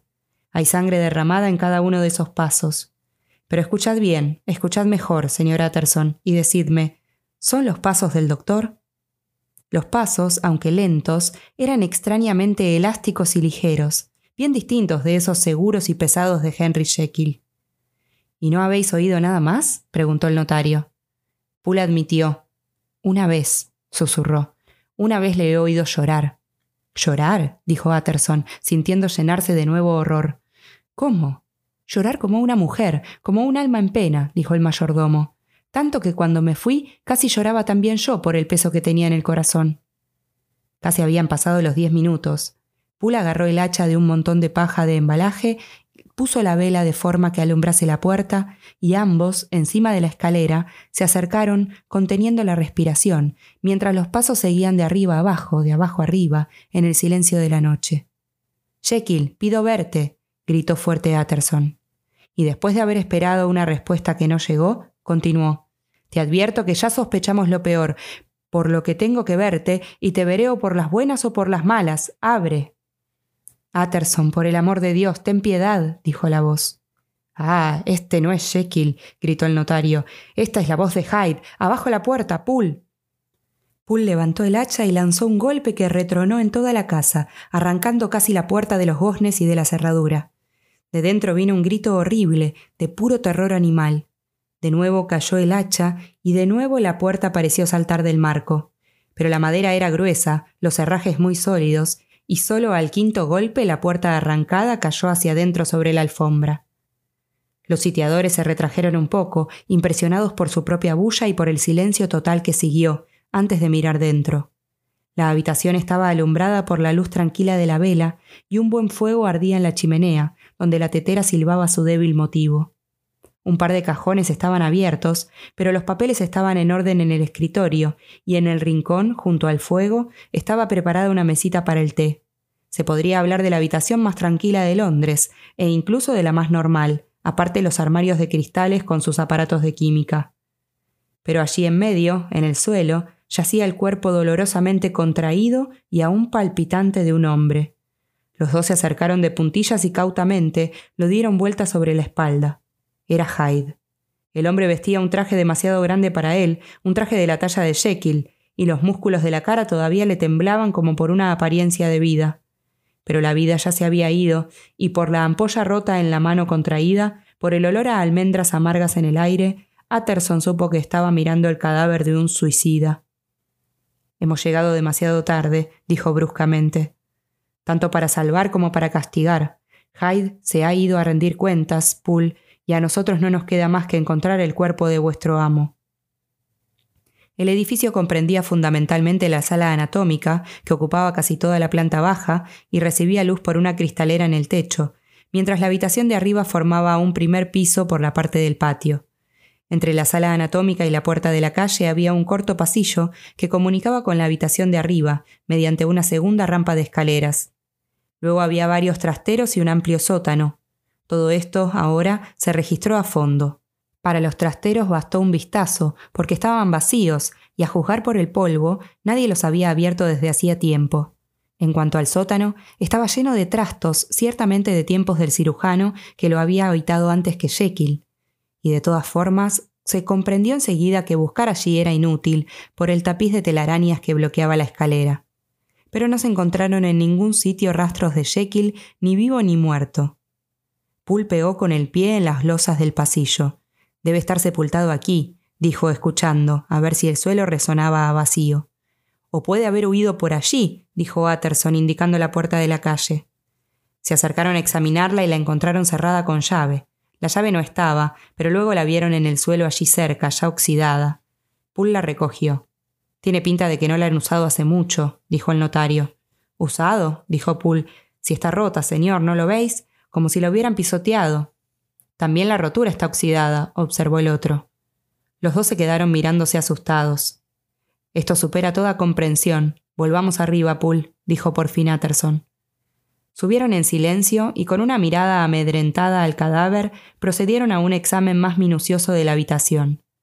En un banco encontraron los restos de los experimentos químicos, con montoncitos de sal blanca ya dosificados en distintos tubos y que se habían quedado allí, como si el experimento hubiese sido interrumpido.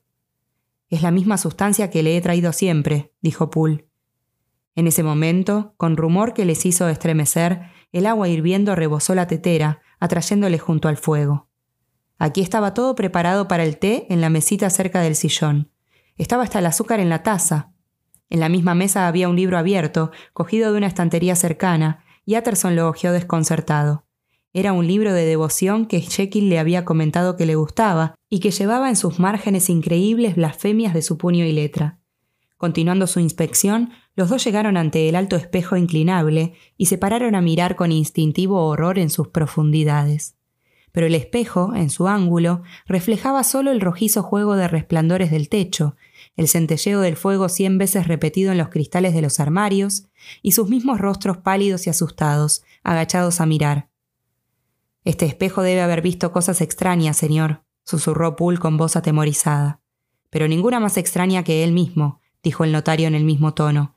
Pues Jekyll, ¿para qué? se interrumpió, como asustado de su misma pregunta.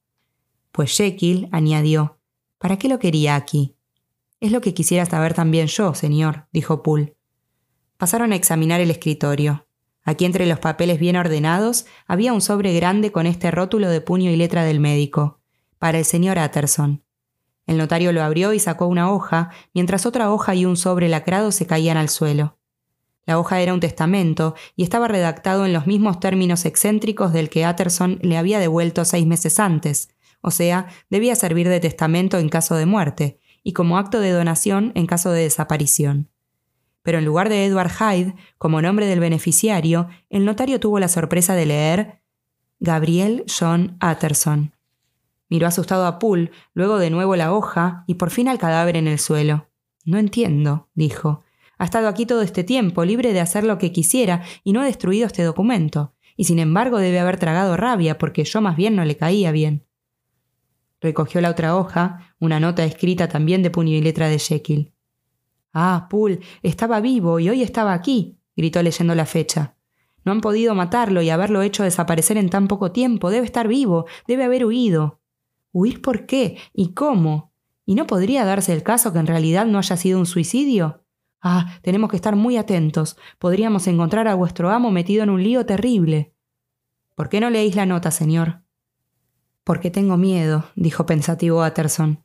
Quiera Dios que no haya razón alguna, y puso los ojos en el papel, que decía Querido Utterson, cuando leas estas líneas yo habré desaparecido. No sé prever con precisión cuándo, pero mi instinto, las mismas circunstancias de la indescriptible situación en la que me encuentro me dicen que el final es seguro y que no podrá tardar. Tú, en primer lugar, lee la carta que Lanyon me dijo que te había escrito, y si luego tienes todavía ganas de saber más, lee la confesión de tu indigno y desgraciado amigo, Henry Jekyll. ¿No había alguna cosa más? preguntó Utterson cuando lo leyó. Esto, señor, dijo Poole, entregando un sobre lacrado en varios puntos. El notario metió en el bolso el sobre y dobló la nota. No diré nada de esta nota, recomendó. Si vuestro amo ha escapado y está muerto, podremos al menos salvar su reputación. Ahora son las diez. Voy a casa a leer estos documentos con calma, pero volveré antes de medianoche. Y entonces pensaremos si conviene llamar a la policía. Salieron y cerraron tras sí la puerta del laboratorio. Luego Utterson, dejando de nuevo todo al servicio reunido en el atrio, volvió a pie a su casa, para leer los documentos que habrían aclarado el misterio. Capítulo noveno. El relato del doctor Lanyon. El 9 de enero, hace cuatro días, recibí con la correspondencia de la tarde una carta certificada, enviada por mi colega y antiguo compañero de estudios, Henry Jekyll. Fue algo que me sorprendió bastante, ya que no teníamos la costumbre de escribirnos cartas. Por otra parte, había visto a Jekyll la noche anterior, más aún, había estado cenando en su casa, y no veía motivo que pudiese justificar entre nosotros la formalidad de un certificado. He aquí lo que decía. 9 de enero de 1800. Querido Lanyon, tú eres uno de los más viejos amigos que tengo, y no recuerdo que nuestro afecto haya sufrido quiebra alguna, al menos por mi parte, aunque hayamos tenido divergencias en cuestiones científicas. No ha habido un día en el que si tú me hubieras dicho, Jekyll, mi vida y mi honor, hasta mi razón dependen de ti, yo no habría dado mi mano derecha para ayudarte. Hoy, Lanyon, mi vida, mi honor y mi razón están en tus manos. Si esta noche no me ayudas tú, estoy perdido. Después de este preámbulo, sospecharás que quiero pedirte algo comprometedor. Juzga por ti mismo. Lo que te pido en primer lugar es que aplaces cualquier compromiso de esta noche, aunque te llamasen a la cabecera de un rey. Te pido luego que solicites un coche de caballos, a no ser que tengas el tuyo en la puerta, y que te desplaces sin tardar a mi casa. Poole, mi mayordomo, tiene ya instrucciones. Lo encontrarás esperándote con un herrero que se encargará de forzar la cerradura de mi despacho encima del laboratorio. Tú entonces deberás entrar solo, abrir el primer armario con cristalera a la izquierda, letra E, y sacar, con todo el contenido como está, el cuarto cajón de arriba, o sea, que es lo mismo, el tercer cajón de abajo. En mi extrema agitación tengo el terror de darte indicaciones equivocadas, pero aunque me equivocase, reconocerás sin duda el cajón por el contenido. Unos polvos, una ampolla, un cuaderno. Te ruego que cojas este cajón y siempre exactamente como está, me lo lleves a tu casa de Cavendish Square. Esta es la primera parte del encargo que te pido. Ahora viene la segunda. Si vas a mi casa nada más recibir esta carta, estarías de vuelta en tu casa mucho antes de medianoche. Pero te dejo este margen, tanto por el temor de una imprevisible contratiempo, como porque, en lo que queda por hacer, es preferible que el servicio ya se haya ido a la cama. A medianoche, por tanto, te pido que hagas entrar tú mismo y recibas en tu despacho a una persona que se presentará en mi nombre y a la que entregarás el cajón de que te he hablado. Con esto habrá terminado tu parte y tendrás toda mi gratitud. Pero cinco minutos más tarde, si insistes en una explicación, entenderás también la vital importancia de cada una de mis instrucciones. Simplemente olvidándose de una, por increíble que pueda parecer, habrías tenido sobre la conciencia mi muerte o la destrucción de mi razón. A pesar de que sé que harás escrupulosamente lo que te pido, el corazón me falla y me tiembla la mano simplemente con pensar que no sea así.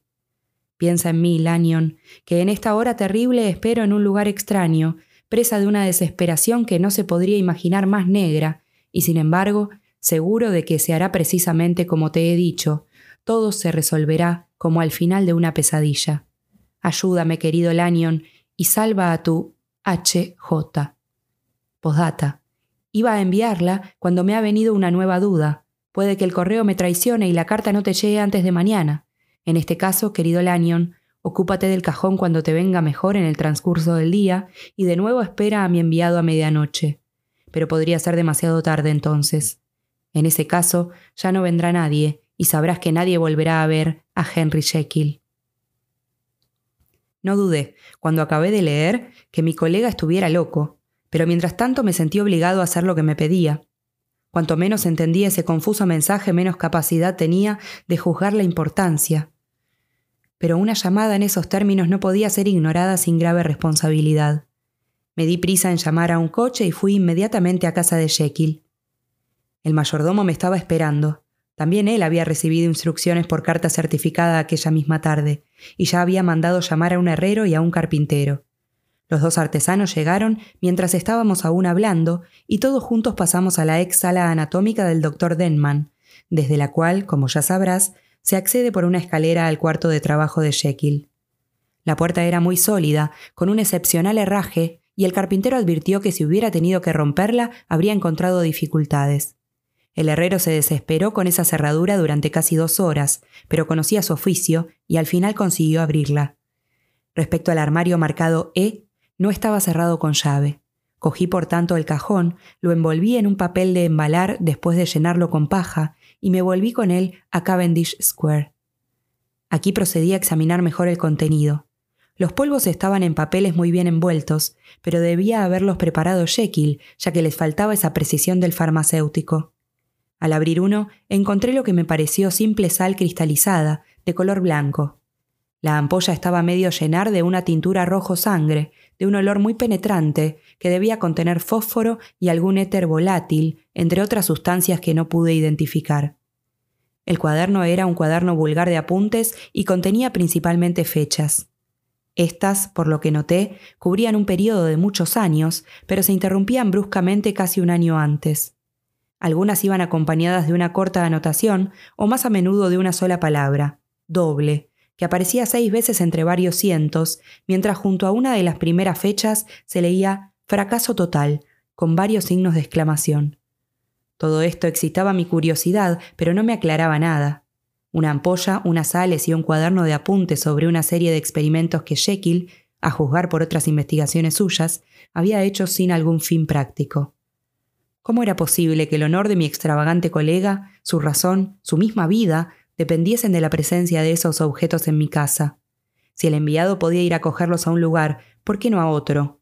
E incluso, si por cualquier motivo no podía, ¿Por qué tenía que recibirlo en secreto?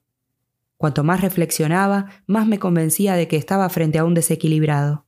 Por lo que, aunque mandé a la cama al servicio, cargué un viejo revólver por si tenía necesidad de defenderme. Apenas habían dado las doce campanadas de medianoche en Londres, oí que llamaban muy suavemente a la puerta de entrada. Fui a abrir yo mismo y me encontré a un hombre bajo, de cuerpo diminuto, medio agazapado contra una de las columnas. ¿Venís de parte del doctor Jekyll? pregunté. Lo admitió con un gesto empachado y mientras le decía que pasara miró furtivamente para atrás. Algo lejos, en la oscuridad de la plaza, había un guardia que venía con una linterna y me pareció que mi visitante se sobresaltó al verlo, apresurándose a entrar. Tengo que decir que todo esto me causó una pésima impresión, por lo que le abrí camino teniendo una mano en el revólver. Luego, en el despacho bien iluminado, pude por fin mirarlo bien. Estaba seguro de que no lo había visto antes nunca. Era pequeño, como he dicho, y particularmente me impresionó la extraña asociación en él de una gran vivacidad muscular con una evidente deficiencia de constitución. Me impresionaron también su expresión malvada y quizás aún más el extraordinario sentido de escalofrío que me daba su simple presencia. Esta sensación particular, semejante de algún modo a un principio de rigidez histérica y acompañada por una notable reducción del pulso, la atribuí entonces a una especie de idiosincrasia mía, de mi aversión personal, y me extrañé solo de la agudeza de los síntomas. Pero ahora pienso que la causa hay que buscarla mucho más profundamente en la naturaleza del hombre, y en algo más noble que en el simple principio del odio. Esa persona, que desde el principio me había henchido, si así se puede decir, de una curiosidad llena de disgusto, estaba vestida de un modo que habría hecho reír si se hubiera tratado de una persona normal. Su traje, aunque de buena tela y elegante hechura, era desmesuradamente grande para él. Los anchísimos pantalones estaban muy arrebujados, pues de lo contrario los iría arrastrando y la cintura de la chaqueta le llegaba por debajo de las caderas, mientras que el cuello se le caía por la espalda. Pero curiosamente este vestir grotesco no me causó risa. La anormalidad y deformidad esencial del individuo que tenía delante y que suscitaba la extraordinaria repugnancia que he dicho, parecía convenir con esa otra extrañeza y resultaba reforzada por lo que añadía a mi interés por el personaje en sí una viva curiosidad por su origen, su vida, su fortuna y su condición social. Estas observaciones, tan largas de contar, las hice en pocos segundos. Mi visitante ardía con una ansiedad amenazadora. ¿Lo tenéis? ¿Lo tenéis aquí? gritó, y en su impaciencia hasta me echó una mano al brazo.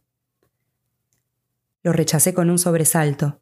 El contacto de esa mano me había hecho estremecer. Venga, señor, dije, olvidáis que todavía no he tenido el gusto de conoceros. Os pido que os sentéis. Le di ejemplo sentándome yo y buscando asumir mi comportamiento habitual, como con un paciente cualquiera, en la medida en que me lo consentía la hora insólita, la naturaleza de mis preocupaciones y la repugnancia que me inspiraba el visitante. Tenéis razón y os pido que me disculpéis, doctor Lanyon, dijo bastante cortésmente. La impaciencia me ha tomado la mano. Pero estoy aquí a instancias de vuestro colega, el doctor Jekyll, por un asunto muy urgente. Por lo que tengo entendido, se interrumpió llevándose una mano a la garganta y me di cuenta de que estaba a punto de un ataque de histeria, aunque luchase por mantener la compostura. Por lo que tengo entendido, reanudó con dificultad, se trata de una. de un cajón que. Pero aquí tuve piedad de su angustia y quizás un poco también de mi creciente curiosidad. Ahí está, señor, dije señalando el cajón que estaba en el suelo detrás de una mesa, aún con su embalaje. Lo cogió de un salto y luego se paró con una mano en el corazón. Podía oír el rechinar de sus dientes por la contracción violenta de sus mandíbulas, y la cara era tan espectral que temía tanto por su vida como por su razón. Intentad calmaos, dije. Me dirigió una sonrisa horrible y con la fuerza de la desesperación deshizo el embalaje. Cuando luego vio que todo estaba allí, su grito de alivio fue tan fuerte que me dejó de piedra. Pero en un instante se calmó y recobró el control de la voz. ¿Tenéis un vaso graduado? preguntó. Me levanté con cierto esfuerzo y me fui a coger lo que pedía. Me lo agradeció con una inclinación y me dio una dosis de la tintura roja, a la que añadió una de las papelinas de polvos. La mezcla, al principio rojiza según se iban disolviendo los cristales, se hizo de un color más vivo, entrando en audible efervescencia y emitiendo vapores. Luego, de repente, y a la vez, cesó la ebullición y se hizo de un intenso rojo púrpura, que a su vez lentamente desapareció, dejando su lugar a un verde acuoso. Mi visitante, que había seguido atentamente estas metamorfosis, sonrió de nuevo y puso el vaso en la mesa escrutándome con aire interrogativo. Y ahora, dijo, veamos lo demás. ¿Queréis ser prudente y seguir mi consejo? Entonces dejad que yo coja este vaso y me vaya sin más de vuestra casa. O vuestra curiosidad es tan grande que la queréis saciar a cualquier costo. Pensadlo antes de contestar, porque se hará como decidáis. En el primer caso os quedaréis como estáis ahora, ni más rico ni más sabio que antes, a no ser que el servicio prestado a un hombre en peligro de muerte pueda contarse como una especie de riqueza del alma.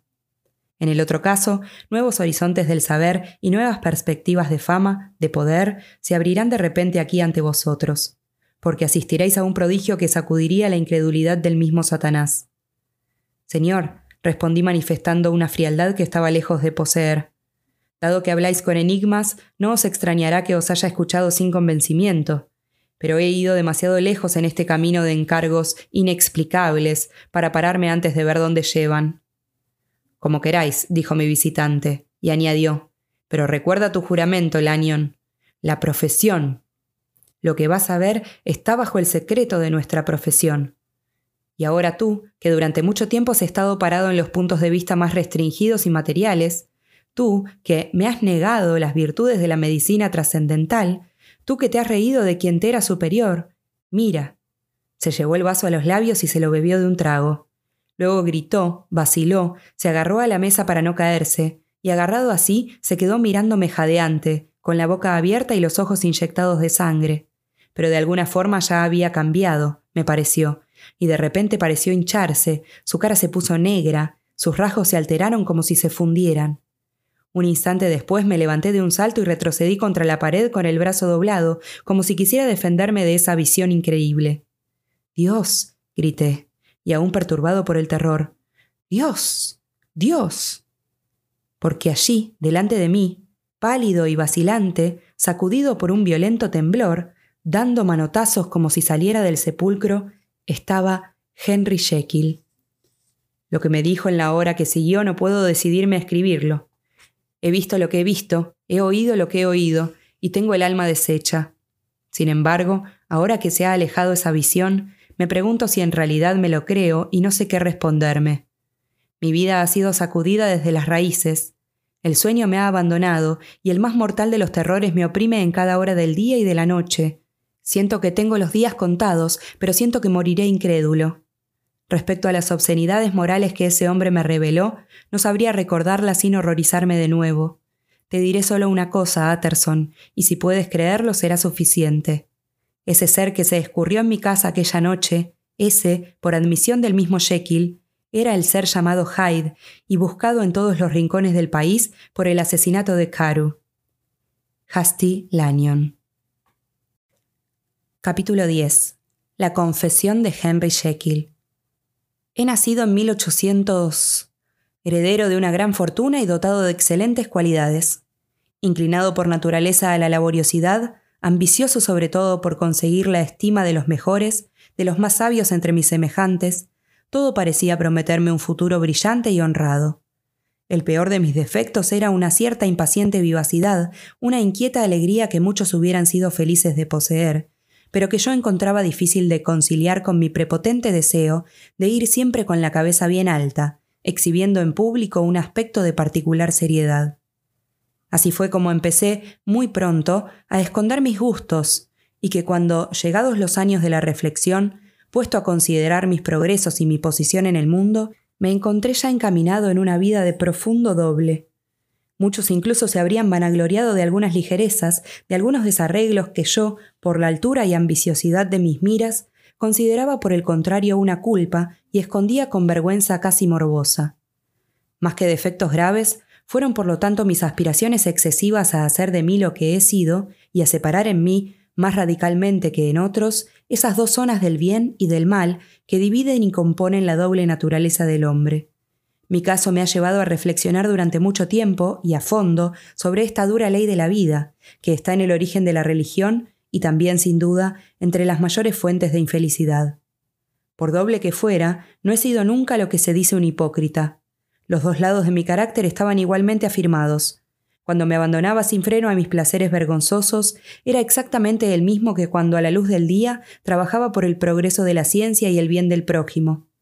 Pero sucedió que mis investigaciones científicas, decididamente orientadas hacia lo místico y lo trascendental, confluyeron en las reflexiones que he dicho, derramando una viva luz sobre esta conciencia de guerra perenne de mí conmigo mismo. Tanto en el plano científico como en el moral, fui por tanto gradualmente acercándome a esa verdad, cuyo parcial descubrimiento me ha conducido más tarde a un naufragio tan tremendo. El hombre no es verazmente uno, sino verazmente dos. Y digo dos porque mis conocimientos no han ido más allá. Otros seguirán, otros llevarán adelante estas investigaciones, y no hay que excluir que el hombre, en último análisis, pueda revelarse una mera asociación de sujetos distintos, incongruentes e independientes.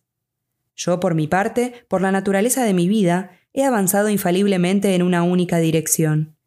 Ha sido por el lado moral y sobre mi propia persona donde he aprendido a reconocer la fundamental y originaria dualidad del hombre.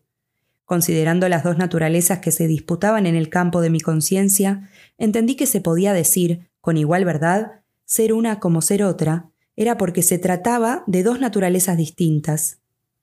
Y muy pronto, mucho antes que mis investigaciones científicas me hicieran lejanamente barruntar la posibilidad de un milagro así, aprendí a cobijar con placer, como en un bonito sueño con los ojos abiertos, el pensamiento de una separación de los dos elementos, si estos, me decía, pudiesen encarnarse en dos identidades separadas, la vida se haría mucho más soportable.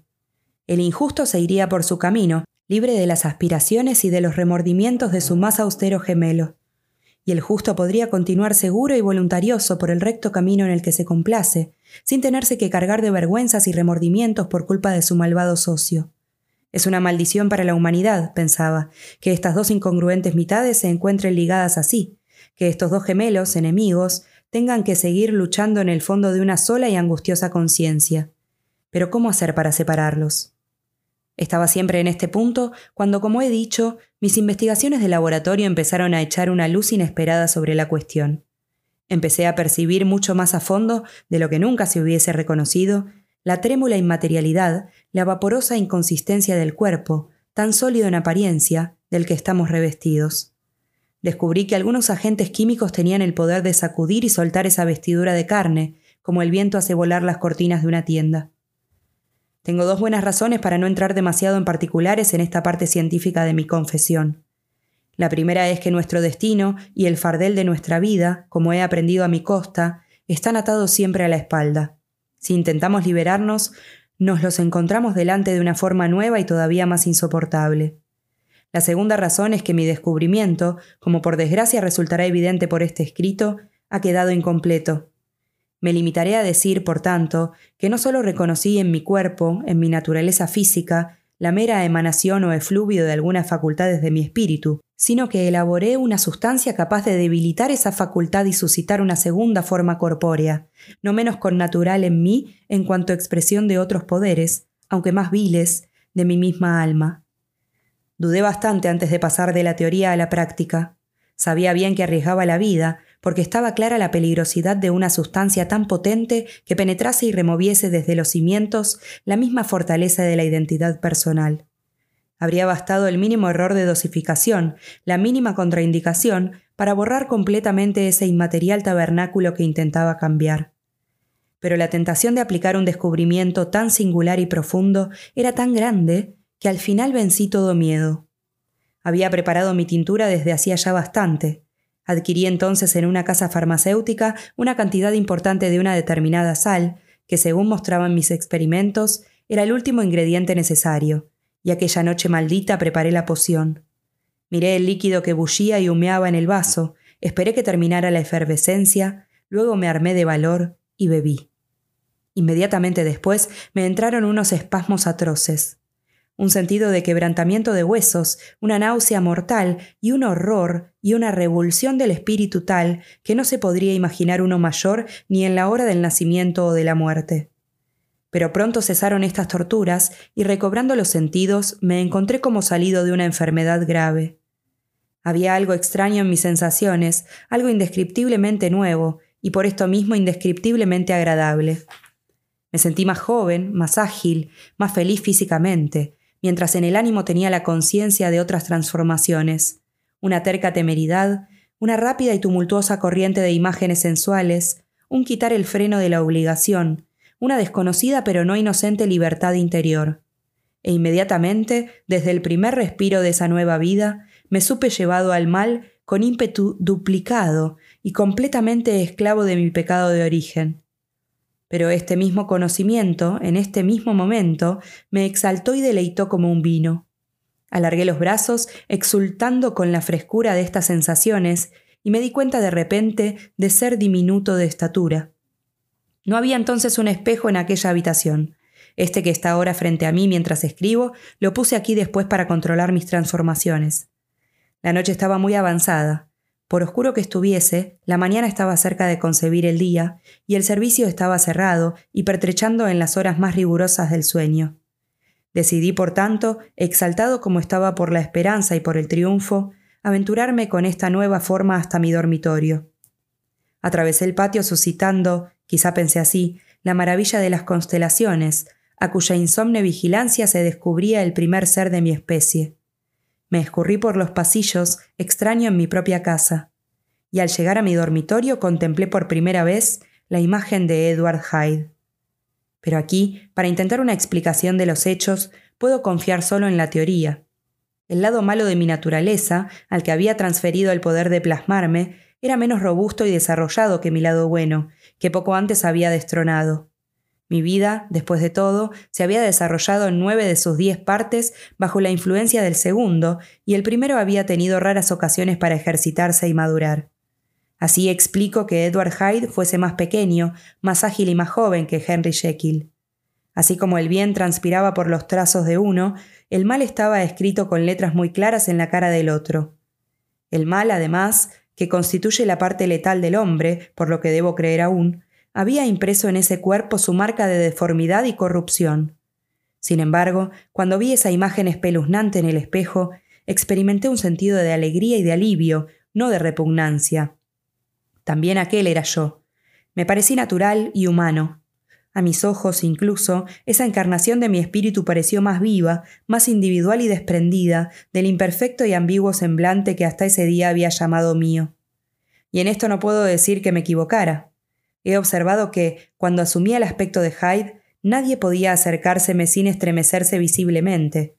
Y esto, sin duda, es porque, mientras cada uno de nosotros es una mezcla de bien y de mal, Edward Hyde, único en el género humano, estaba hecho solo de mal. No me detuve nada más que un momento ante el espejo. El segundo y concluyente experimento todavía lo tenía que intentar. Quedaba por ver si no habría perdido mi identidad para siempre, sin posibilidad de recuperación. En ese caso, antes de que se hiciera de día, tendría que huir de esa casa que ya no era mía. Volviendo deprisa al laboratorio, preparé y bebí de nuevo la poción. De nuevo pasé por la agonía de la metamorfosis y volviendo en mí me encontré con la cara, la estatura, la personalidad de Henry Jekyll. Esa noche había llegado a una encrucijada fatal. Si me hubiera acercado a mi descubrimiento con un espíritu más noble, si hubiera arriesgado el experimento bajo el dominio de aspiraciones generosas o pías, todo habría ido de forma muy distinta. De esas agonías de muerte y resurrección habría podido renacer ángel en lugar de demonio. La droga por sí misma no obraba en un sentido más que en otro, no era por sí ni divina ni diabólica. Abrió las puertas que encarcelaban mis inclinaciones, y de allí, como los prisioneros de Filipos, salió corriendo quien quiso. Mis buenas inclinaciones entonces estaban adormecidas, pero las malas vigilaban, instigadas por la ambición, y se desencadenaron. La cosa proyectada fue Hyde. Así, de las dos personas en las que me dividí, una fue totalmente mala, mientras la otra se quedó en el antiguo Henry Jekyll, esa incongruente mezcla que no había conseguido reformar. El cambio, por tanto, fue completamente hacia peor. Aunque ya no fuera joven, yo no había aún perdido mi aversión por una vida de estudio y de trabajo. A veces tenía ganas de divertirme, pero como mis diversiones eran, digamos así, poco honorables, y como era muy conocido y estimado, además de tener una edad respetable, la incongruencia de esa vida me pesaba cada día más. Principalmente por esto me tentaron mis nuevos poderes y de esta manera quedé esclavo. Solo tenía que beber la poción, abandonar el cuerpo del conocido profesor y vestirme, como con un nuevo traje, con el de Edward Hyde. La idea me sonreía y la encontré entonces ingeniosa. Hice mis preparativos con el máximo cuidado. Alquilé y amueblé la casa de Soho, donde luego fue la policía a buscar a Hyde. Tomé como gobernanta a una mujer que tenía pocos escrúpulos y le interesaba estar callada. Y por otra parte advertí a mis criados que un tal señor Hyde, del que describí su aspecto, habría tenido de ahora en adelante plena libertad de autoridad en mi casa. Para evitar equívocos, para que en casa se familiarizaran con él, me hizo visita en mi nuevo aspecto. Luego escribí y te confié el testamento que tanto desaprobaste, de tal forma que, si le hubiera ocurrido algo al doctor Jekyll, habría podido sucederle como Hyde. Y así precavido, en cuanto suponía, en todos los sentidos, empecé a aprovecharme de las extrañas inmunidades de mi posición. Hace un tiempo, para cometer delitos sin riesgo de la propia persona y reputación, se pagaban y se mandaban a matones. Yo fui el primero que dispuse de un matón que mandaba por ahí para que me proporcionase satisfacciones. Fui el primero en disponer de otro yo mismo que podía en cualquier momento desembridarse para gozar de toda libertad, como un chiquillo de escuela en sus escapadas, sin comprometer mínimamente la dignidad y la seriedad de mi figura pública. Pero también en el impenetrable traje de Hyde estaba perfectamente al seguro. Si pensamos, ni existía. Bastaba que, por la puerta de atrás, me escurriese en el laboratorio y engullase la poción, siempre preparada para esta eventualidad, porque Edward Hyde, hiciera lo que hiciera, desaparecía como desaparece de un espejo la marca del aliento, y porque en su lugar, inmerso tranquilamente en sus estudios al rayo nocturno de la vela, había uno que se podía reír de cualquier sospecha, Henry Jekyll. Los placeres que me apresuré a encontrar bajo mi disfraz eran, como he dicho, poco decorosos. No creo que deba definirlos con mayor dureza. Pero en las manos de Edward Hyde empezaron pronto a inclinarse hacia lo monstruoso. A menudo, a la vuelta de estas excursiones, consideraba con consternado estupor mi depravación vicaria. Esa especie de familiar mío que había sacado de mi alma y mandaba por ahí para su placer, era un ser intrínsecamente malo y perverso. En el centro de cada pensamiento suyo, de cada acto, estaba siempre y solo él mismo. Bebía el propio placer, con avidez bestial, de los atroces sufrimientos de los demás. Tenía la crueldad de un hombre de piedra. Henry Jekyll a veces se quedaba congelado con las acciones de Edward Hyde, pero la situación estaba tan fuera de toda norma, de toda ley ordinaria, que debilitaba insidiosamente su conciencia. Hyde, y solo Hyde, después de todo, era culpable. Y Jekyll, cuando volvía en sí, no era peor que antes, se encontraba con todas sus buenas cualidades inalteradas. Incluso procuraba, si era posible, remediar el mal causado por Hyde, y así su conciencia podía dormir. No me pararé a describir las infamias de las que de esta forma me hice cómplice, ya que no sabría admitir, ni siquiera ahora, que las he cometido yo. Diré simplemente por qué caminos y tras qué advertencia llegó por fin mi castigo. Sin embargo, hay un incidente que debo recordar, aunque no tuviera consecuencias. Un acto mío de crueldad con una niña provocó la intervención de un paciente, que he reconocido el otro día en la persona de tu primo Enfield. Se unieron a él el médico y los familiares de la pequeña, y hubo momentos en los que temí por mi vida. Por fin, para aplacar su justa ira, Hyde le llevó hasta la puerta del laboratorio y pagó con un cheque firmado por Jekyll. Para evitar cualquier contratiempo, entonces abrí una cuenta a nombre de Edward Hyde en otro banco. Y cuando cambiando la inclinación de mi caligrafía hube provisto a Hyde también de una firma, me creía cubierto de cualquier imprevisto del destino. Dos meses antes del asesinato de Sir Danvers, había estado fuera por una de mis aventuras y había vuelto a casa muy tarde. Al día siguiente me desperté en la cama con un sentido de curiosa extrañeza. Pero en vano miré alrededor, en vano examiné el mobiliario elegante y las proporciones de mi habitación con sus altas ventanas a la plaza. En vano reconocí las cortinas y la caoba de mi cama de columnas. Algo seguía haciéndome pensar que no fuese yo, que no me hubiese despertado en el lugar donde parecía que me encontraba, sino en la habitacioncilla de Soho en la que por regla general dormía cuando estaba en el pellejo de Hyde. Esa especie de ilusión era tan extraña que aunque me sonriera y recayese a ratos en el duermevela de la mañana, me puse a estudiarla con mi habitual interés por todo fenómeno psicológico.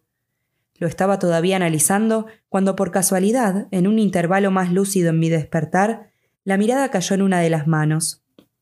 Ahora, las manos de Henry Jekyll, recuerdo que tú hiciste esta observación una vez, eran típicas manos de médico, grandes, blancas y bien hechas.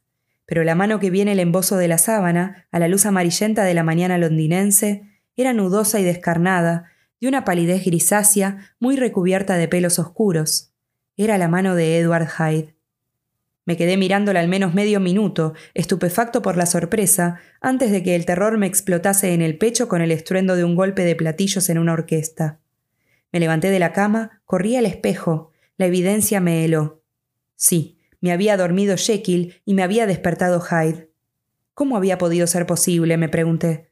E inmediatamente después, con un nuevo sobresalto de terror, ¿cómo remediarlo?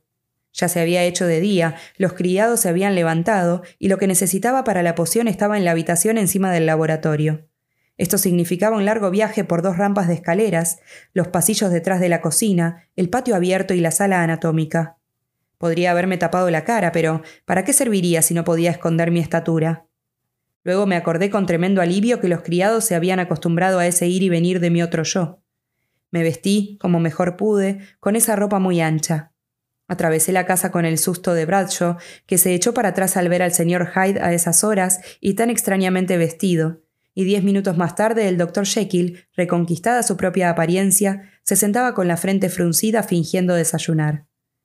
No se puede decir efectivamente que tuviese apetito. Ese incidente inexplicable, ese vuelco de mis anteriores experiencias, me parecía una profecía de desgracia, como las letras que trazó en la pared el dedo babilónico. Empecé entonces a reflexionar, con más seriedad de la que había puesto hasta ahora, sobre las dificultades y los peligros de mi doble existencia. Esa otra parte de mí, que tenía el poder de proyectar, había tenido tiempo de ejercitarse y afirmarse cada vez más. Me había parecido últimamente que Hyde hubiera crecido, y en mis mismas venas, cuando tenía esa forma, había sentido que fluía la sangre más abundantemente. Percibí el peligro que me amenazaba. Si seguían así las cosas, el equilibrio de mi naturaleza habría terminado por trastocarse. No habría tenido ya el poder de cambiar y me habría quedado prisionero para siempre en la piel de Hyde. Mi preparado no se había demostrado siempre con la misma eficacia. Una vez, todavía al principio, no había tenido casi efecto. Otras veces había sido obligado a doblar las dosis y hasta en un caso a triplicarla, con un riesgo muy grave de la vida. Pero después de ese incidente me di cuenta de que la situación había cambiado. Si al principio la dificultad consistía en desembarazarme del cuerpo de Jekyll, desde hace algún tiempo gradual, pero decididamente, el problema era al revés. O sea, todo indicaba que yo iba perdiendo poco a poco el control de la parte originaria y mejor de mí mismo, y poco a poco identificándome con la secundaria y peor. Entonces sentí que tenía que escoger entre mis dos naturalezas, estas tenían en común la memoria, pero compartían en distinta medida el resto de las facultades. Jekyll, de naturaleza compuesta, participaba a veces con las más vivas aprensiones y a veces con ávido deseo en los placeres y aventuras de Hyde. Pero Hyde no se preocupaba lo más mínimo de Jekyll, al máximo lo recordaba como el bandido de la sierra recuerda la cueva en la que encuentra refugio cuando lo persiguen. Jekyll era más interesado que un padre, Hyde más indiferente que un hijo. Elegir la suerte de Jekyll era sacrificar esos apetitos con los que hace un tiempo era indulgente y que ahora satisfacía libremente. Elegir la de Hyde significaba renunciar a miles de intereses y aspiraciones, convertirse de repente y para siempre en un desecho, despreciado y sin amigos. Parecía que se iba a imponer la primera elección, pero hay que colocar algo más en la balanza. Mientras Jekyll hubiese sufrido con agudeza los escosores de la abstinencia, Hyde ni siquiera se habría dado cuenta de lo que había perdido. Aunque las circunstancias fuesen singulares, los términos del dilema eran, sin embargo, banales y tan antiguos como el hombre. Todo pecador tembloroso, en la hora de la tentación, se encuentra frente a las mismas adulaciones y a los mismos miedos, y luego éstos tiran los dados por él. Por otra parte, lo que me sucedió, como casi siempre sucede, fue que escogí el mejor camino, pero sin tener luego la fuerza de quedarme en él. Sí, Prefería al maduro médico insatisfecho e inquieto, pero rodeado de amigos y animados por honestas esperanzas. Y di un decidido adiós a la libertad, a la relativa juventud, al paso ligero, a los fuertes impulsos y secretos placeres de los que gocé en la persona de Hyde. Hice esta elección, quizá, con alguna desconocida reserva. No cancelé el arrendamiento de la casa de Soho, no destruí las ropas de Hyde, que tenía en la habitación encima del laboratorio. Durante dos meses, sin embargo, me mantuve firme en mi resolución. Durante dos meses llevé la vida más austera que jamás hubiera llevado, y tuve como recompensa las satisfacciones de una conciencia tranquila. Pero mis miedos, con el tiempo, se debilitaron. Las alabanzas de la conciencia, con la costumbre, perdieron eficacia. Empecé, por el contrario, a ser atormentado por impulsos y deseos angustiosos, como si el mismo Hyde hubiera luchado para liberarse. Y al final, en un momento de flaqueza moral, de nuevo preparé y bebí la poción. No creo que el borracho, cuando razona con sí mismo de su vicio, se preocupe alguna vez realmente de los peligros a los que se expone en su estado de embrutecimiento. Tampoco yo nunca, aunque a veces hubiese reflexionado sobre mi situación, había tenido suficientemente en cuenta la completa insensibilidad moral y la enloquecida predisposición al mal, que eran los rasgos dominantes de Hyde. Por esto me vino el castigo. Mi demonio había estado encerrado mucho tiempo en la jaula y escapó rugiendo. Inmediatamente fui consciente, incluso antes de haber terminado la poción, de una más desenfrenada y furiosa voluntad de mal. Y esto quizás explica la tempestad de intolerancia, de irresistible aversión que desencadenaron en mí las maneras correctas y corteses de mi víctima. Pues al menos puedo declarar ante Dios que ningún hombre mentalmente sano habría podido reaccionar con un delito semejante a una provocación tan inconsistente, y que no había en mí más luz de razón cuando golpeé de la que hay en un niño que rompe con impaciencia un juguete. Yo, por otra parte, me había despojado voluntariamente de todos esos instintos que, haciendo por así decir de contrapeso, permiten incluso a los peores entre nosotros resistir en alguna medida a las tentaciones. Ser tentado, para mí, significaba caer. Se desencadenó entonces un verdadero espíritu del infierno. Me enfurecí mucho con el hombre ya en el suelo, saboreando con júbilo cada golpe que le daba y solo cuando el cansancio sucedió al furor, todavía en pleno delirio, de golpe me heló el terror. Una niebla se disipó. Entendí que ya hasta mi vida estaba en peligro y huí temblando del lugar de mi crueldad. Pero temblaba de miedo y de exaltación a la vez, igualmente enfurecido en la voluntad de vivir y en la apenas satisfecha y mucho más estimulada de hacer al mal. Fui corriendo a la casa de Sojo y para mayor seguridad rompí mis papeles. Luego me encaminé por las calles alumbradas por las farolas, siempre en ese contrastado éxtasis del espíritu, complaciéndome cruelmente de mi delito, ya proyectando alegremente cometer otros, y sin embargo dándome prisa y con oído atento por el temor de oír detrás de mí los pasos del vengador. Jai tenía una canción en los labios mientras preparaba la mezcla, y bebió brindando por el que había matado. Pero nada más cesar los dolores de la metamorfosis, Henry Jekyll, de rodillas, invocaba a Dios con lágrimas de gratitud y de remordimiento. El velo del amor de sí se había rasgado de arriba a abajo, y en ese momento tuve delante toda mi vida.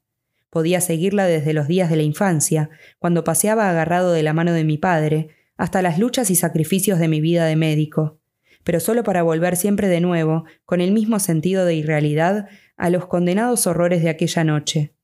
Habría querido gritar.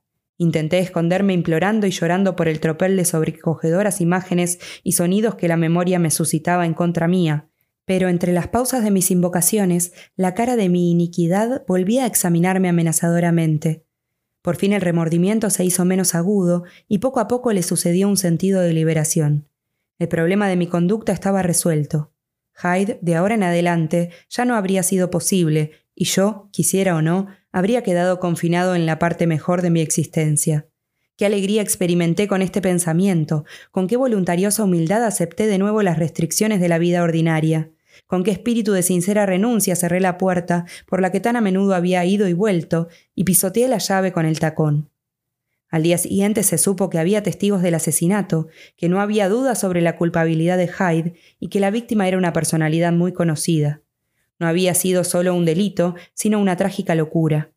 Y creo que me alegré de saberlo, que me alegré de que el terror del patíbulo me confirmase y fortificase en mis mejores impulsos. Jekyll era ahora mi puerto de asilo. Si Hatch arriesgaba a salir un instante, las manos de todos se le habrían echado encima para agarrarlo y hacer justicia.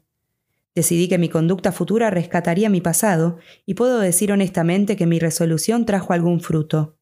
Sabes también con qué celo en los últimos meses del año pasado yo me dediqué a aliviar los dolores y sufrimientos. Sabes que pude ser de ayuda para muchos, y sabes que pasé unos días tranquilos y felices. No puedo decir, con honradez, que esa vida inocente y benéfica acabase aburriéndome. Creo que cada día gozaba más. Pero no había conseguido librarme de la maldita duplicidad de mi carácter.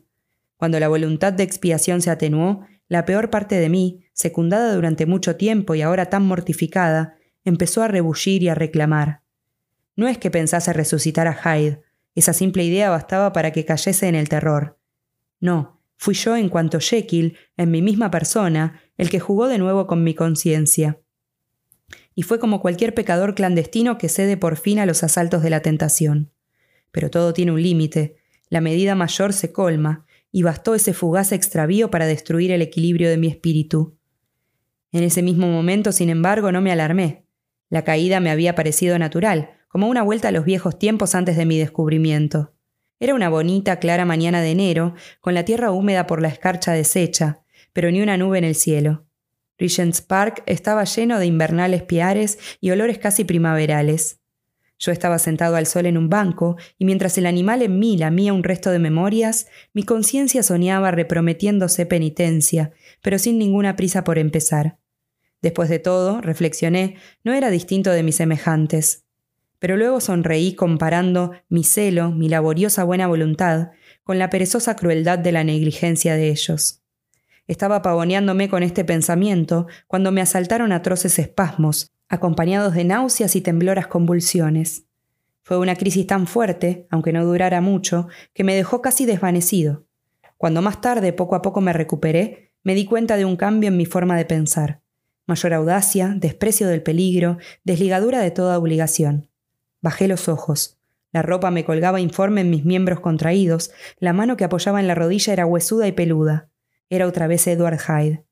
Un momento antes gozaba de la estima de todos, era rico y querido, una mesa preparada me esperaba en mi casa, y ahora no era más que un proscrito, sin casa y sin refugio, un asesino al que todos perseguían, carne de horca.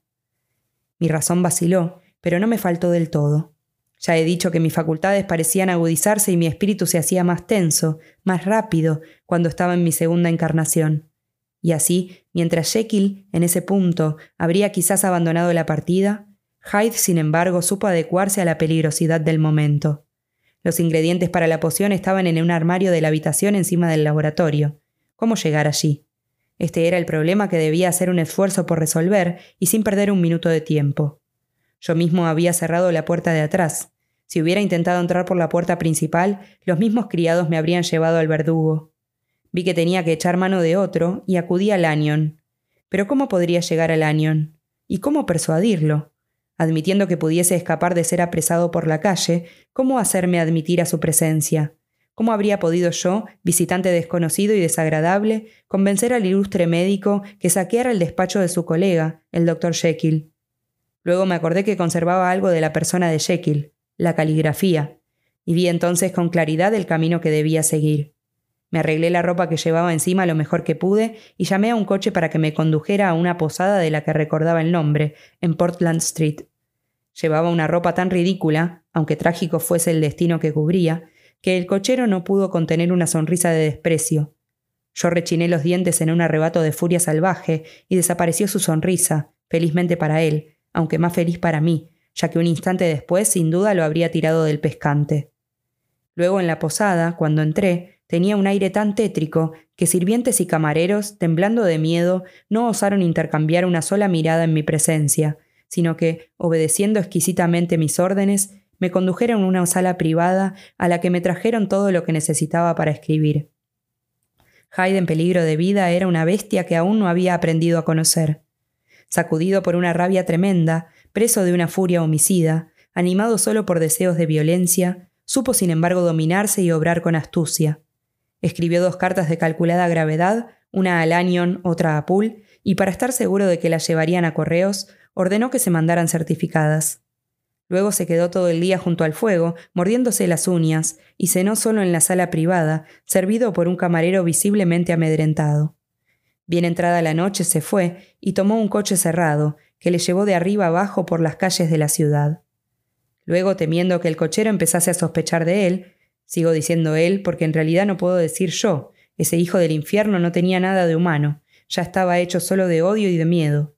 Despidió el coche y se aventuró a pie, entre los paseantes nocturnos, objeto de la curiosidad por su grotesco vestir y siempre empujado, como en una tempestad, por esas dos únicas bajas pasiones. Caminaba deprisa, mascullando entre sí, buscando las calles menos frecuentadas, contando los minutos que lo separaban de la medianoche.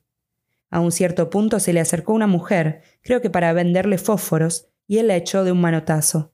Cuando en casa de Lanyon volví en mí, el horror de mi viejo amigo debió sin duda conmoverme, pero no sé hasta qué punto. Esa fue solo una gota, probablemente, que me sumergió en el mar del horror mientras consideraba la situación. Lo que ahora me perturbaba no era ya el terror de la horca, sino el de reconvertirme en Hyde. Escuché casi en sueños las palabras de Lanyon y casi en sueños volví a casa y me metí en la cama. Me dormí enseguida, por lo postrado que estaba, y dormí un sueño largo e ininterrumpido, aunque poblado de pesadillas. Por la mañana me desperté bastante descansado. Estaba todavía agitado y débil y no había olvidado los tremendos peligros del día anterior. El pensamiento del bruto que dormía en mí seguía llenándome de horror. Pero estaba en mi casa, Disponía de los ingredientes para la poción, y mi gratitud por el desaparecido peligro tenía casi los colores de la esperanza. Estaba atravesando sin prisa el patio, después de desayunar, y respiraba con placer el aire fresco, cuando de nuevo se apoderaron de mí esas indescriptibles sensaciones que anunciaban la metamorfosis. Tuve apenas tiempo de refugiarme en mi habitación de encima del laboratorio antes de encontrarme una vez más en la piel de Hyde, inflamado por sus furores y helado por sus miedos. Esta vez se necesitó una doble dosis para hacerme volver en mí. Y por desgracia, seis horas después, mientras me sentaba tristemente a mirar el fuego, volvieron los espasmos y tuve que volver a tomar la poción. En breve, a partir de ese día, fue solo un esfuerzo atlético y solo bajo el estímulo inmediato de la mezcla pude a intermitencias mantenerme en la persona de Jekyll. Los escalofríos premonitores podían asaltarme en cualquier hora del día y de la noche, pero sobre todo bastaba que me durmiese o que echara una simple cabeceada en mi butaca para que al despertar me encontrase Hyde. Esta amenaza siempre inminente y el insomnio al que yo mismo me condenaba más allá de los límites humanamente soportables, me redujeron pronto, en mi persona, a una especie de animal devorado y vaciado por la fiebre, debilitado tanto en el cuerpo como en la mente, y ocupado con un solo pensamiento, el horror de ese otro yo mismo pero cuando me dormía o cuando cesaba el efecto de la poción, caía casi sin transición, ya que la metamorfosis en este sentido era siempre menos laboriosa, en la esclavitud de una fantasía rebosante de imágenes de terror, de un alma que hervía de odio sin motivo y de un cuerpo tan lleno de energías vitales que parecía incapaz de contenerlas. Parecía que al disminuir las fuerzas de Jekyll, las de Hyde aumentaran, pero el odio que las separaba era ya de la misma intensidad. Para Jekyll era una cuestión de instinto vital, ya conocía en toda su deformidad al ser con el que compartía algunos de los fenómenos de la conciencia y con el que habría compartido la muerte, pero aparte del horror y de la tragedia de este lazo, Hyde, con toda su energía vital, ya le parecía algo no solo infernal, sino inorgánico. Esto era lo que más horror le producía, que ese fango de pozo pareciese emitir gritos y voces, que ese polvo amorfo gesticulase y pecase, que una cosa muerta, una cosa informe, pudiera usurpar las funciones de la vida y más aún, que esa insurgente monstruosidad fuese más cercana que una mujer, más íntima que un ojo, anidada como estaba en él y enjaulada en su misma carne, donde la oía murmurar y luchar para nacer, y que en algún momento de debilidad o en la confianza del sueño ella pudiese prevalecer contra él y despojarlo de la vida. Hyde odiaba a Jekyll por otras razones distintas. Su terror a la horca le empujaba siempre de nuevo al suicidio temporal, abandonar provisoriamente la condición de persona para entrar en el estado subordinado de parte.